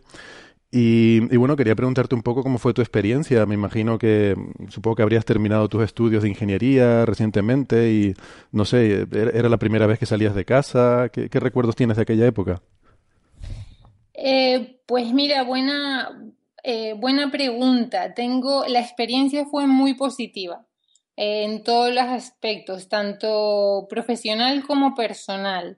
Eh, personal porque, bueno, otra de las becarias que también estuvo el verano, nos conocimos pues compartiendo, mm, como diríamos aquí, cubículo, ¿no? Mesa, mesa con mesa y a día de hoy pues una de una muy buena amiga con la que he compartido muchas más experiencias, ¿no? A partir de ese verano. A nivel personal fue muy, muy interesante. Y a nivel profesional también, porque para mí eh, la beca llegó pues casi al final, cuando ya había terminado eh, la carrera de aeronáutica. Y te explico un poquito la historia porque es interesante. Eh, para mí, a nivel personal es interesante porque fue un cambio de, de rumbo. Cuando a principios del 2006, cuando yo me empecé a plantear, bueno, pues ya terminó la carrera de ingeniería aeroespacial, estaba en Estados Unidos y pensé, bueno, ¿y ahora qué? Cuando termine la carrera, quiero trabajar, quiero seguir estudiando. Y cuando me puse a mirar opciones, eh, decidí o me pareció muy interesante la idea de estudiar, de seguir estudiando el, posgrado o el, máster y el doctorado en astrofísica. Pero, claro, piensa que mi, la carrera la estaba haciendo en ingeniería aeronáutica o aeroespacial. Entonces, no solo se me ocurrió que quería estudiar un doctorado en astrofísica, sino en, la Universidad de Hawái, cerca del observatorio Mauna Kea y como te imaginarás, pues la competición que hay para entrar en esa universidad es muy alta. Entonces, ¿qué pasó? Que no tenía la base en física para solicitar plaza en la universidad. Y entonces ese año decidí que iba a continuar en la universidad estudiando física. Iba a ser un año más, terminar los cursos de física prepararme para entrar en, la Universidad de Hawái y mientras tanto pues coger toda la experiencia que pudiera. Entonces, ¿qué mejor sitio para, aprender más sobre astrofísica que el Instituto de Astrofísica de Canarias? Entonces pedí, pedí beca como en el departamento de como astrofísica, pero claro, la base pues no la tenía, entonces me rechazaron la solicitud pero me ofrecieron una beca en el departamento de ingeniería mecánica. Aún así, me, me pareció una idea, una oportunidad estupenda y allá fui. ¿Qué pasó? Que ese verano, eh, al estar expuesta un poquito a todo, ¿no? A la parte de astrofísica y también a la parte de ingeniería, me di cuenta que no, que, que lo mío realmente es diseñar, construir y volar y que la parte de observar y analizar pues no era, no era digamos, mi pasión. Entonces, pues decidí volverme a Estados Unidos, ya era demasiado tarde para, para cambiar el plan de ese año, así que continué en la universidad, terminé la carrera de física, pero eh, pedí, pedí plaza en la mejor universidad que, que me pareció en el momento para estudiar ingeniería. Eh, aeronáutica y astronáutica, así que digamos que esa experiencia en el instituto fue un cambio, un cambio de rumbo. Te cambió un poco el rumbo, ¿no? Correctamente, em, sí, muy, interesante. Muy bien, muy bien. Pues eh, bueno, luego te preguntaré un poco más sobre, sobre tu trayectoria personal y profesional, ¿no? Porque vienes de un, de un ámbito un poco diferente al que estamos acostumbrados y quería, sobre todo por si, si hay oyentes a lo mejor que puedan tener interés en, seguir esa línea. Pero, pero bueno, ahora me gustaría que, que pasáramos de nuevo a, a, Cassini, ¿no? Esa misión tan, tan interesante en la que, en la que tú estás involucrada y, que está ahora en esta, en esta etapa del gran final, ¿no? Y todo es así tan, como dices tú, tan nuevo y, va a ser tan apoteósico. Me gustaría que nos, mm, explicaras un poco en qué consiste tu trabajo y, cómo van a ser estos últimos meses de la misión. Pues mira, mi, mm, en términos muy, muy generales, eh, diría que mi trabajo consiste en pilotar la nave. Es decir, eh, controlar la posición de Cassini en todo momento y redirigir la nave a la trayectoria de referencia o el plan de vuelo, digamos, mediante pequeñas maniobras de control. Este es el, trabajo, vamos, de un equipo de navegación de satélites. Entonces, los próximos meses, como ya, como, como dije antes, van a ser intensos. De hecho, ya lo han sido esta, estas, eh, estas últimas semanas desde que Cassini cruzó por el hueco que queda entre el anillo más eh, interno o interior y la atmósfera del planeta. Eh, estamos volando por una zona desconocida a una velocidad altísima y, que a día de hoy este ambiente, digamos, no ha sido explorado. Por lo tanto, supone un nuevo reto. Sí, se han encontrado muchas sorpresas, ¿no? Como por ejemplo estábamos hablando, ese vacío en, en la parte interior de los anillos, ¿no? Que es sorprendentemente que está sorprendentemente vacío.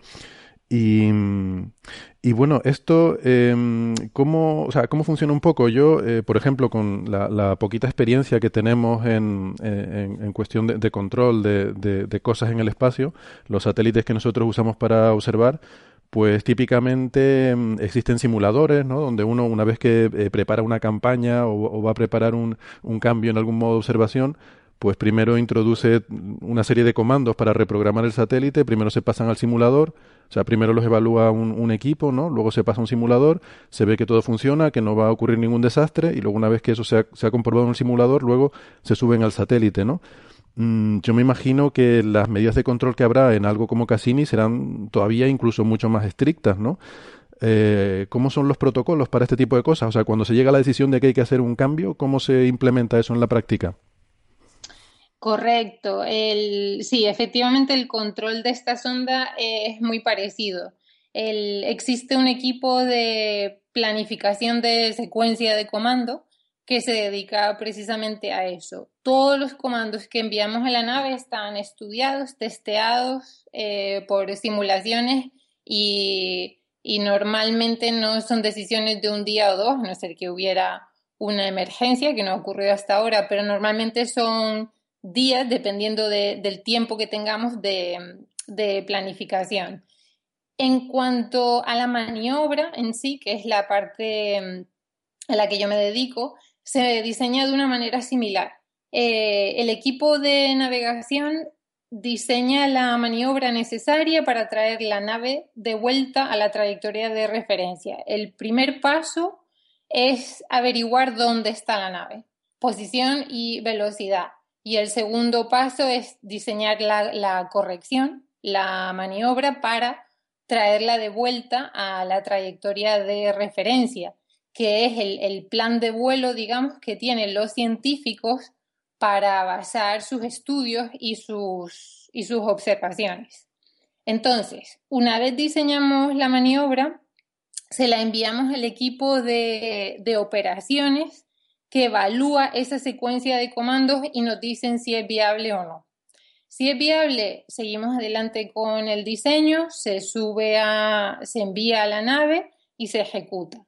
Si no es viable, volvemos a diseñar una nueva maniobra y a iterar eh, mediante simulaciones hasta que se llegue a un acuerdo.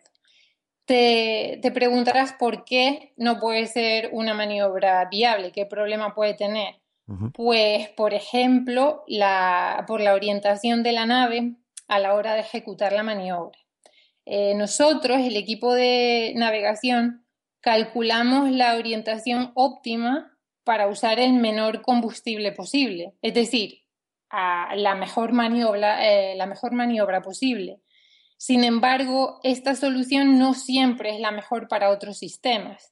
Si pone demasiada eh, presión en, el, sistema de propulsión o el sistema de actitud, entonces recibimos feedback de, esos sistemas y nos dicen, no, eh, cambia estos parámetros o ajusta esto lo otro para que eh, la maniobra pues sea viable desde el punto de vista de todos. Entonces sí existe una iteración mediante, mediante simulaciones y eventualmente pues se llega a, a un acuerdo y esa es la maniobra que se ejecuta. Y no ha habido nunca en la historia de la misión ningún problema de, no sé, alguna, alguna crisis por algún error en, en, algún, en alguna secuencia de comandos que diera lugar a, no sé, eh, algún, algún fallo en, en, cuanto a dónde tendría que estar la nave frente a dónde estaba. O sea, cosas que hemos oído que han, que han ocurrido en algunas misiones, ¿no? Eh, no tengo constancia de que en Cassini haya habido ningún problema en este sentido, ¿no? No sé si, si tú recuerdas o, si conoces algún, algún problema en este sentido.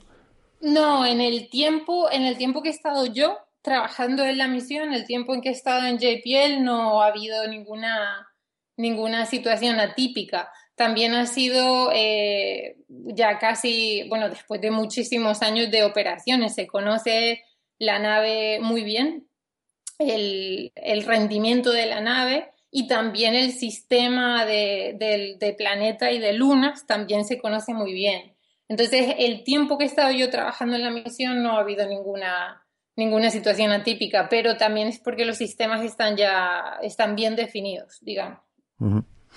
Eh, y, bueno, relacionado con eso, eh, claro, Cassini es una misión que, lo hemos comentado alguna vez, lleva 20 años ya en el espacio Em, y esto además quiere decir, por la forma en la que funcionan las misiones espaciales, que toda la tecnología que lleva, eh, pues tiene ya 30 años, porque, porque claro, eh, a la hora de, diseñar una misión, pues se, se congelan las especificaciones muchos años, eh, con muchos años de antelación de manera que cuando se lanza algo, pues típicamente usa tecnología de 10 años eh, desfasado, ¿no? Con lo cual, pues la tecnología de, de Cassini yo me imagino que debe ser, deben ser cosas ya de 30 años de edad aproximadamente y, nada, quería preguntarte si esto se nota, ¿no? Si, si en algún momento em, tienes que lidiar con alguna situación que tú dices, caramba, si esto en vez de tener estos procesadores que tienen, tuvieran algunos más modernos como los que hay hoy en día, la cosa funcionaría mejor.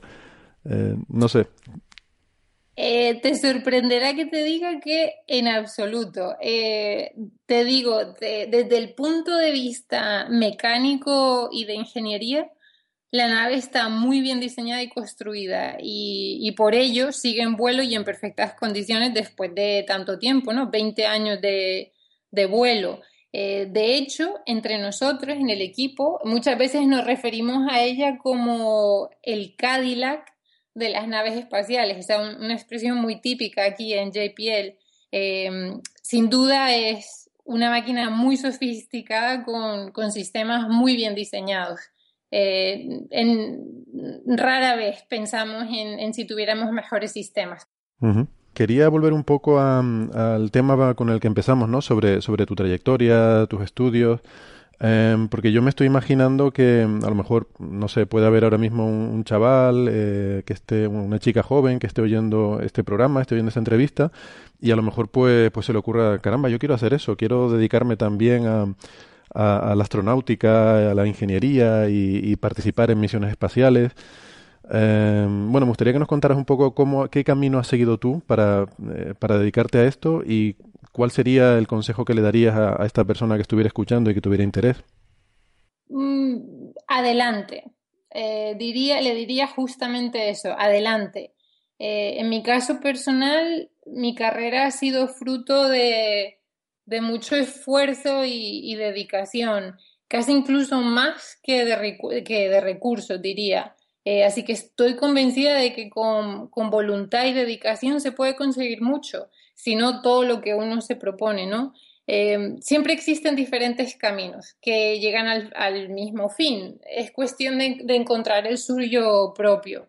En mi caso, por ejemplo, pues me desvié un poquito en algún momento, ¿no? Eh, empecé en Madrid, de Madrid pues me trasladé a Estados Unidos, pensé que, eh, que quería seguir estudiando astrofísica, hubiera sido un cambio, ahí me desvié un año, eh, terminé física, luego volví otra vez a, la ingeniería aeroespacial, también en su momento, ¿no? Me planteé, bueno, pues dejo, dejo el doctorado y me pongo a trabajar y pero eh, al final con, con, esfuerzo y dedicación se, creo que se puede conseguir mucho. Así que diría eso, que planificar lo justo, lo justo, digamos, inmediato, los próximos años que vienen, pero, pero es todo cuestión de, esfuerzo y dedicación. Los recursos llegan, yo creo que llegan. Yo tuve mm, eh, muchísima ayuda económica para estudiar en Estados Unidos. Tuve becas durante toda la carrera,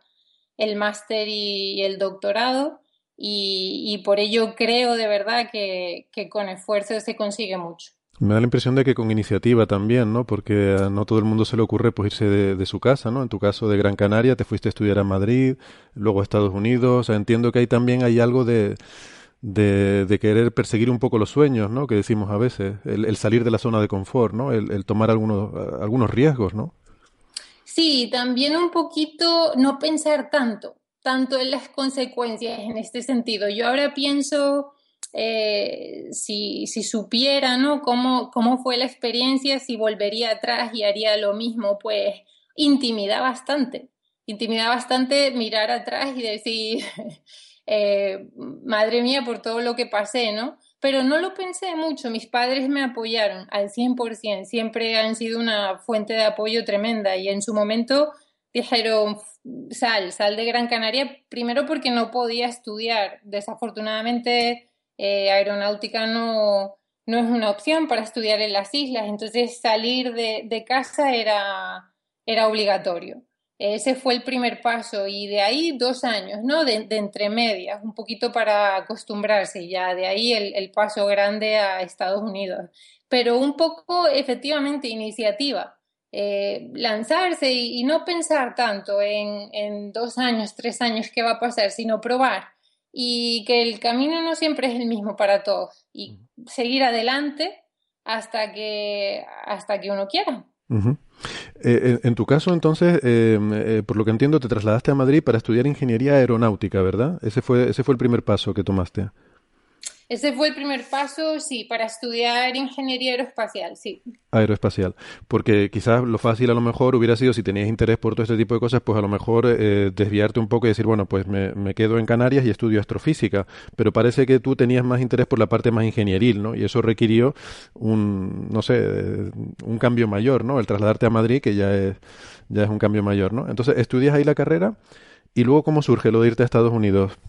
Eh, pues a los, eh, yo empecé en la Universidad de, de, San Luis, tiene, en San Luis, en Missouri, tienen un campus en Madrid y, y empecé en el, en el, campus de Madrid y estuve pues dos años en Madrid y luego ya eh, para tomar las clases más específicas, porque primero y segundo, pues como todos sabemos, tiene mucha parte de física, matemáticas y asignaturas que no son tan, tan técnicas o específicas, pero para el, tercer año ya me tuve que trasladar a, Estados Unidos y así fue, así fue el cambio, por la Universidad de San Luis. Ajá, o sea, no, no terminaste los estudios en Madrid, sino que... Eh, mitad y mitad. Vale, hiciste la mitad en Madrid. y terminé la carrera dos años más eh, en San Luis, sí. Vale, y entonces terminas ahí en San Luis, eh, ya tienes una titulación en ingeniería, ¿y cuál, cuál sería el siguiente paso en tu caso? El siguiente paso ocurre el, el cambio de camino, de, de, considerar volver a astrofísica, eh, volver no, pasarme, digamos, al campo de, de la astrofísica. Para ello necesito más base, en ese momento necesito más base en física y la mejor opción que yo vi pues fue estudiar un año más y cursar eh, varias asignaturas de física para completar el, título de física también y prepararme mejor en ese año. Eh, debo decir que todas las optativas que pude, las asignaturas optativas durante los años de ingeniería, las cogí de física por, por, el interés personal que tenía por la física. Entonces no me fue, no fue tan complicado terminar eh, la licenciatura en física en ese quinto año eh, en Estados Unidos. Una vez que termino física, decido que quiero volver a la ingeniería y estudiar un máster en, en ingeniería aeroespacial. Entonces me traslado de, de San Luis a Indiana, a la Universidad de Purdue, para trabajar específicamente con, con la que fue mi, mi, tutora de tesis, para trabajar con Kathleen Howell, es su nombre, y con ella estudié el máster y el doctorado. Ajá. Y, eh, eh, bueno, no sé si fue antes o después de esa etapa cuando, cuando vienes al IAC, haces esa beca de verano y, decides que la, la ingeniería, el, diseño de, de, de, los cacharritos es lo que más te llama la atención, ¿no? Sí, correcto, sí. Fue la parte del, del diseño y de la construcción lo que más, lo que creo que más, más va con mi personalidad y con mi pasión, estando todo relacionado con el campo de, la astrofísica y de la astronomía, de la astrodinámica, por supuesto, pero eh, mi, pasión es más la parte del, diseño y, de, y del vuelo, en, mi caso a lo que me dedico hoy en día. Eh, ¿Y cuánto tiempo llevas trabajando con Cassini? Casi cuatro años, eh, tres, un poquito más de tres años y medio. Eh, llegué a, cuando llegué a JPL, entré directamente en el proyecto, lo cual fue, pues también fue un reto porque viniendo de la universidad donde eh, pues me dedicaba a la investigación y digamos que eh, restricciones hay pocas. Cuando uno diseña, yo la, para mi doctorado me, enfoqué en el diseño de trayectorias y optimización. Y uno eh, estudia, estudia esas trayectorias pues de un, mundo más perfecto. No tiene en cuenta las restricciones que tiene una nave real. Entonces, entrar directamente a, trabajar en el proyecto, en una nave, eh, en un proyecto de vuelo, pues fue una, una experiencia tremenda, porque traes toda la, mm, eh, digamos, el, el fuerte en la parte de investigación, pero a la vez aprende sobre el, manejo de una nave, las operaciones y las restricciones que tiene. Así que desde que llegué a JPL he estado trabajando en, en el proyecto. Muy bien, la verdad es que suena, suena apasionante y sobre todo en estas fases finales de la misión. Y mm, bueno, y ahora mirando al futuro, eh, tú nos decías que no, no, hay que mirar muy hacia adelante, ¿no? Pero, pero bueno, eh, a Cassini, pues, en fin, eh, tristemente le, queda poco ya. Creo que en septiembre, ¿no? Es ya el final de la misión. Bueno, ¿cómo se, se, plantea el futuro? No sé si mm, estás contratada en JPL con soft money de, la misión o, o eh, si, si vas a seguir trabajando ahí en otras misiones o si tienes planeado, bueno, no lo sé, ¿cuáles son tus planes de futuro? Sí, por supuesto que, que sigo en, en, JPL. Yo eh, en JPL trabajo en, en, la sección de mm, diseño de misión y navegación como ingeniera de control. Entonces, eh, trabajo en varios proyectos. Eh, algunos, mi, gran, o sea, mi tiempo lo dedico a Cassini, pero eh, digamos que, que, se aplica a cualquier otro proyecto que, que, se presente. Entonces, ahora que Cassini llega a su fin, ya ha empezado la transición al próximo proyecto, que será el Europa Lander. Eh, está, ahora mismo está en fase de preproyecto no sé si has oído hablar de esta misión o las, futuras misiones que tiene JPL a Europa, pero el objetivo de esta es aterrizar una sonda en la superficie de Europa, una de las lunas de Júpiter, para investigar su habitabilidad. Mm, que esta no tiene nada que ver con la Europa Clipper que hemos estado hablando, que no, va a llevar un, un lander, ¿no? un aterrizador. Entiendo que esta sería otra propuesta diferente a esa, ¿verdad? Es, efectivamente, es una propuesta diferente y Lander, eh, digamos que es post-Clipper. Clipper hará el, reconocimiento de la Luna, identificará pues la, información más importante para Lander y unos años más tarde eh, la idea es aterrizar el, la sonda en la superficie de Europa. Eh, maravilloso. Yo, yo además es que soy, soy muy apasionado de Europa, eh, me gusta mucho. Y, bueno, solamente eh, les reitero la advertencia aquella en 2010 de cuidado, no aterricéis en Europa, pero bueno, ustedes hagan lo que quieran. no, sé si ha visto la película de 2010, a, mí es que me encanta. Em, bueno, pues, pues nada, estupendo. La verdad es que nada, muy, muy interesante, muy agradecidos por todo esto que, que nos has estado contando. Y, la verdad es que yo, eh, bueno, olvidé mencionar al principio, que es una cosa que quería comentar, que JPL, el, Laboratorio de Propulsión a Chorro, es uno de los uno de los grandes, eh, ¿cómo se diría?, de, estos centros que subcontrata NASA para hacer los desarrollos tecnológicos para sus misiones espaciales, ¿no? Hemos mencionado muchas veces que la NASA, aunque siempre salen las noticias, la NASA hace tal cosa, la NASA hace tal otra, realmente la NASA prácticamente subcontrata casi todos sus trabajos, ¿no? Y JPL es uno de los, de los grandes, bueno, sale en la película del Marciano, por ejemplo, ¿no? Como el sitio donde se, se desarrolló la sonda Pathfinder. y, nada, pues muchos de, los de los desarrollos espaciales que hace la NASA los subcontrata JPL, con lo cual ustedes eh, allí pues tendrán montones de proyectos, tanto eh, activos como propuestas como esta que nos contabas de Europa, ¿no? Eh, posibles, ¿no? Para un futuro, todavía en fases muy preliminares.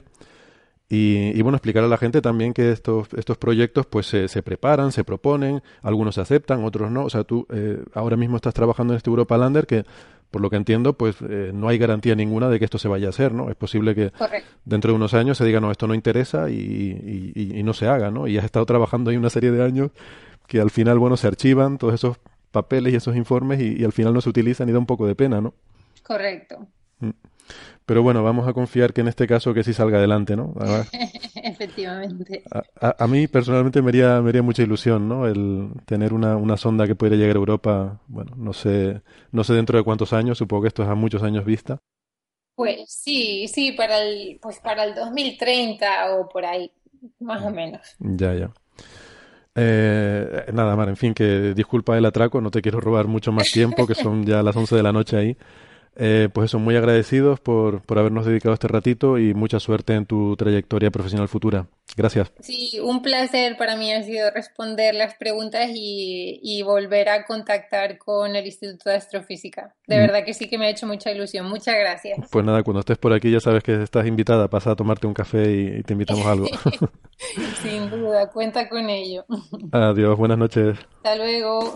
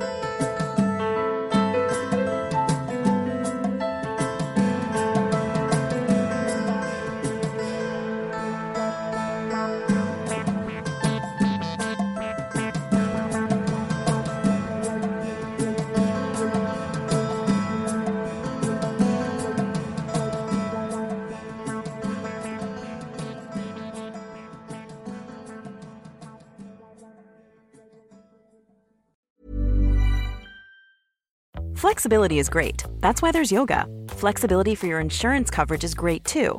That's why there's United Healthcare Insurance Plans. Underwritten by Golden Rule Insurance Company, United Healthcare Insurance Plans offer flexible, budget friendly coverage for medical, vision, dental, and more. One of these plans may be right for you if you're, say, between jobs, coming off your parents' plan, turning a side hustle into a full hustle, or even missed open enrollment. Want more flexibility? Find out more about United Healthcare Insurance Plans at uh1.com.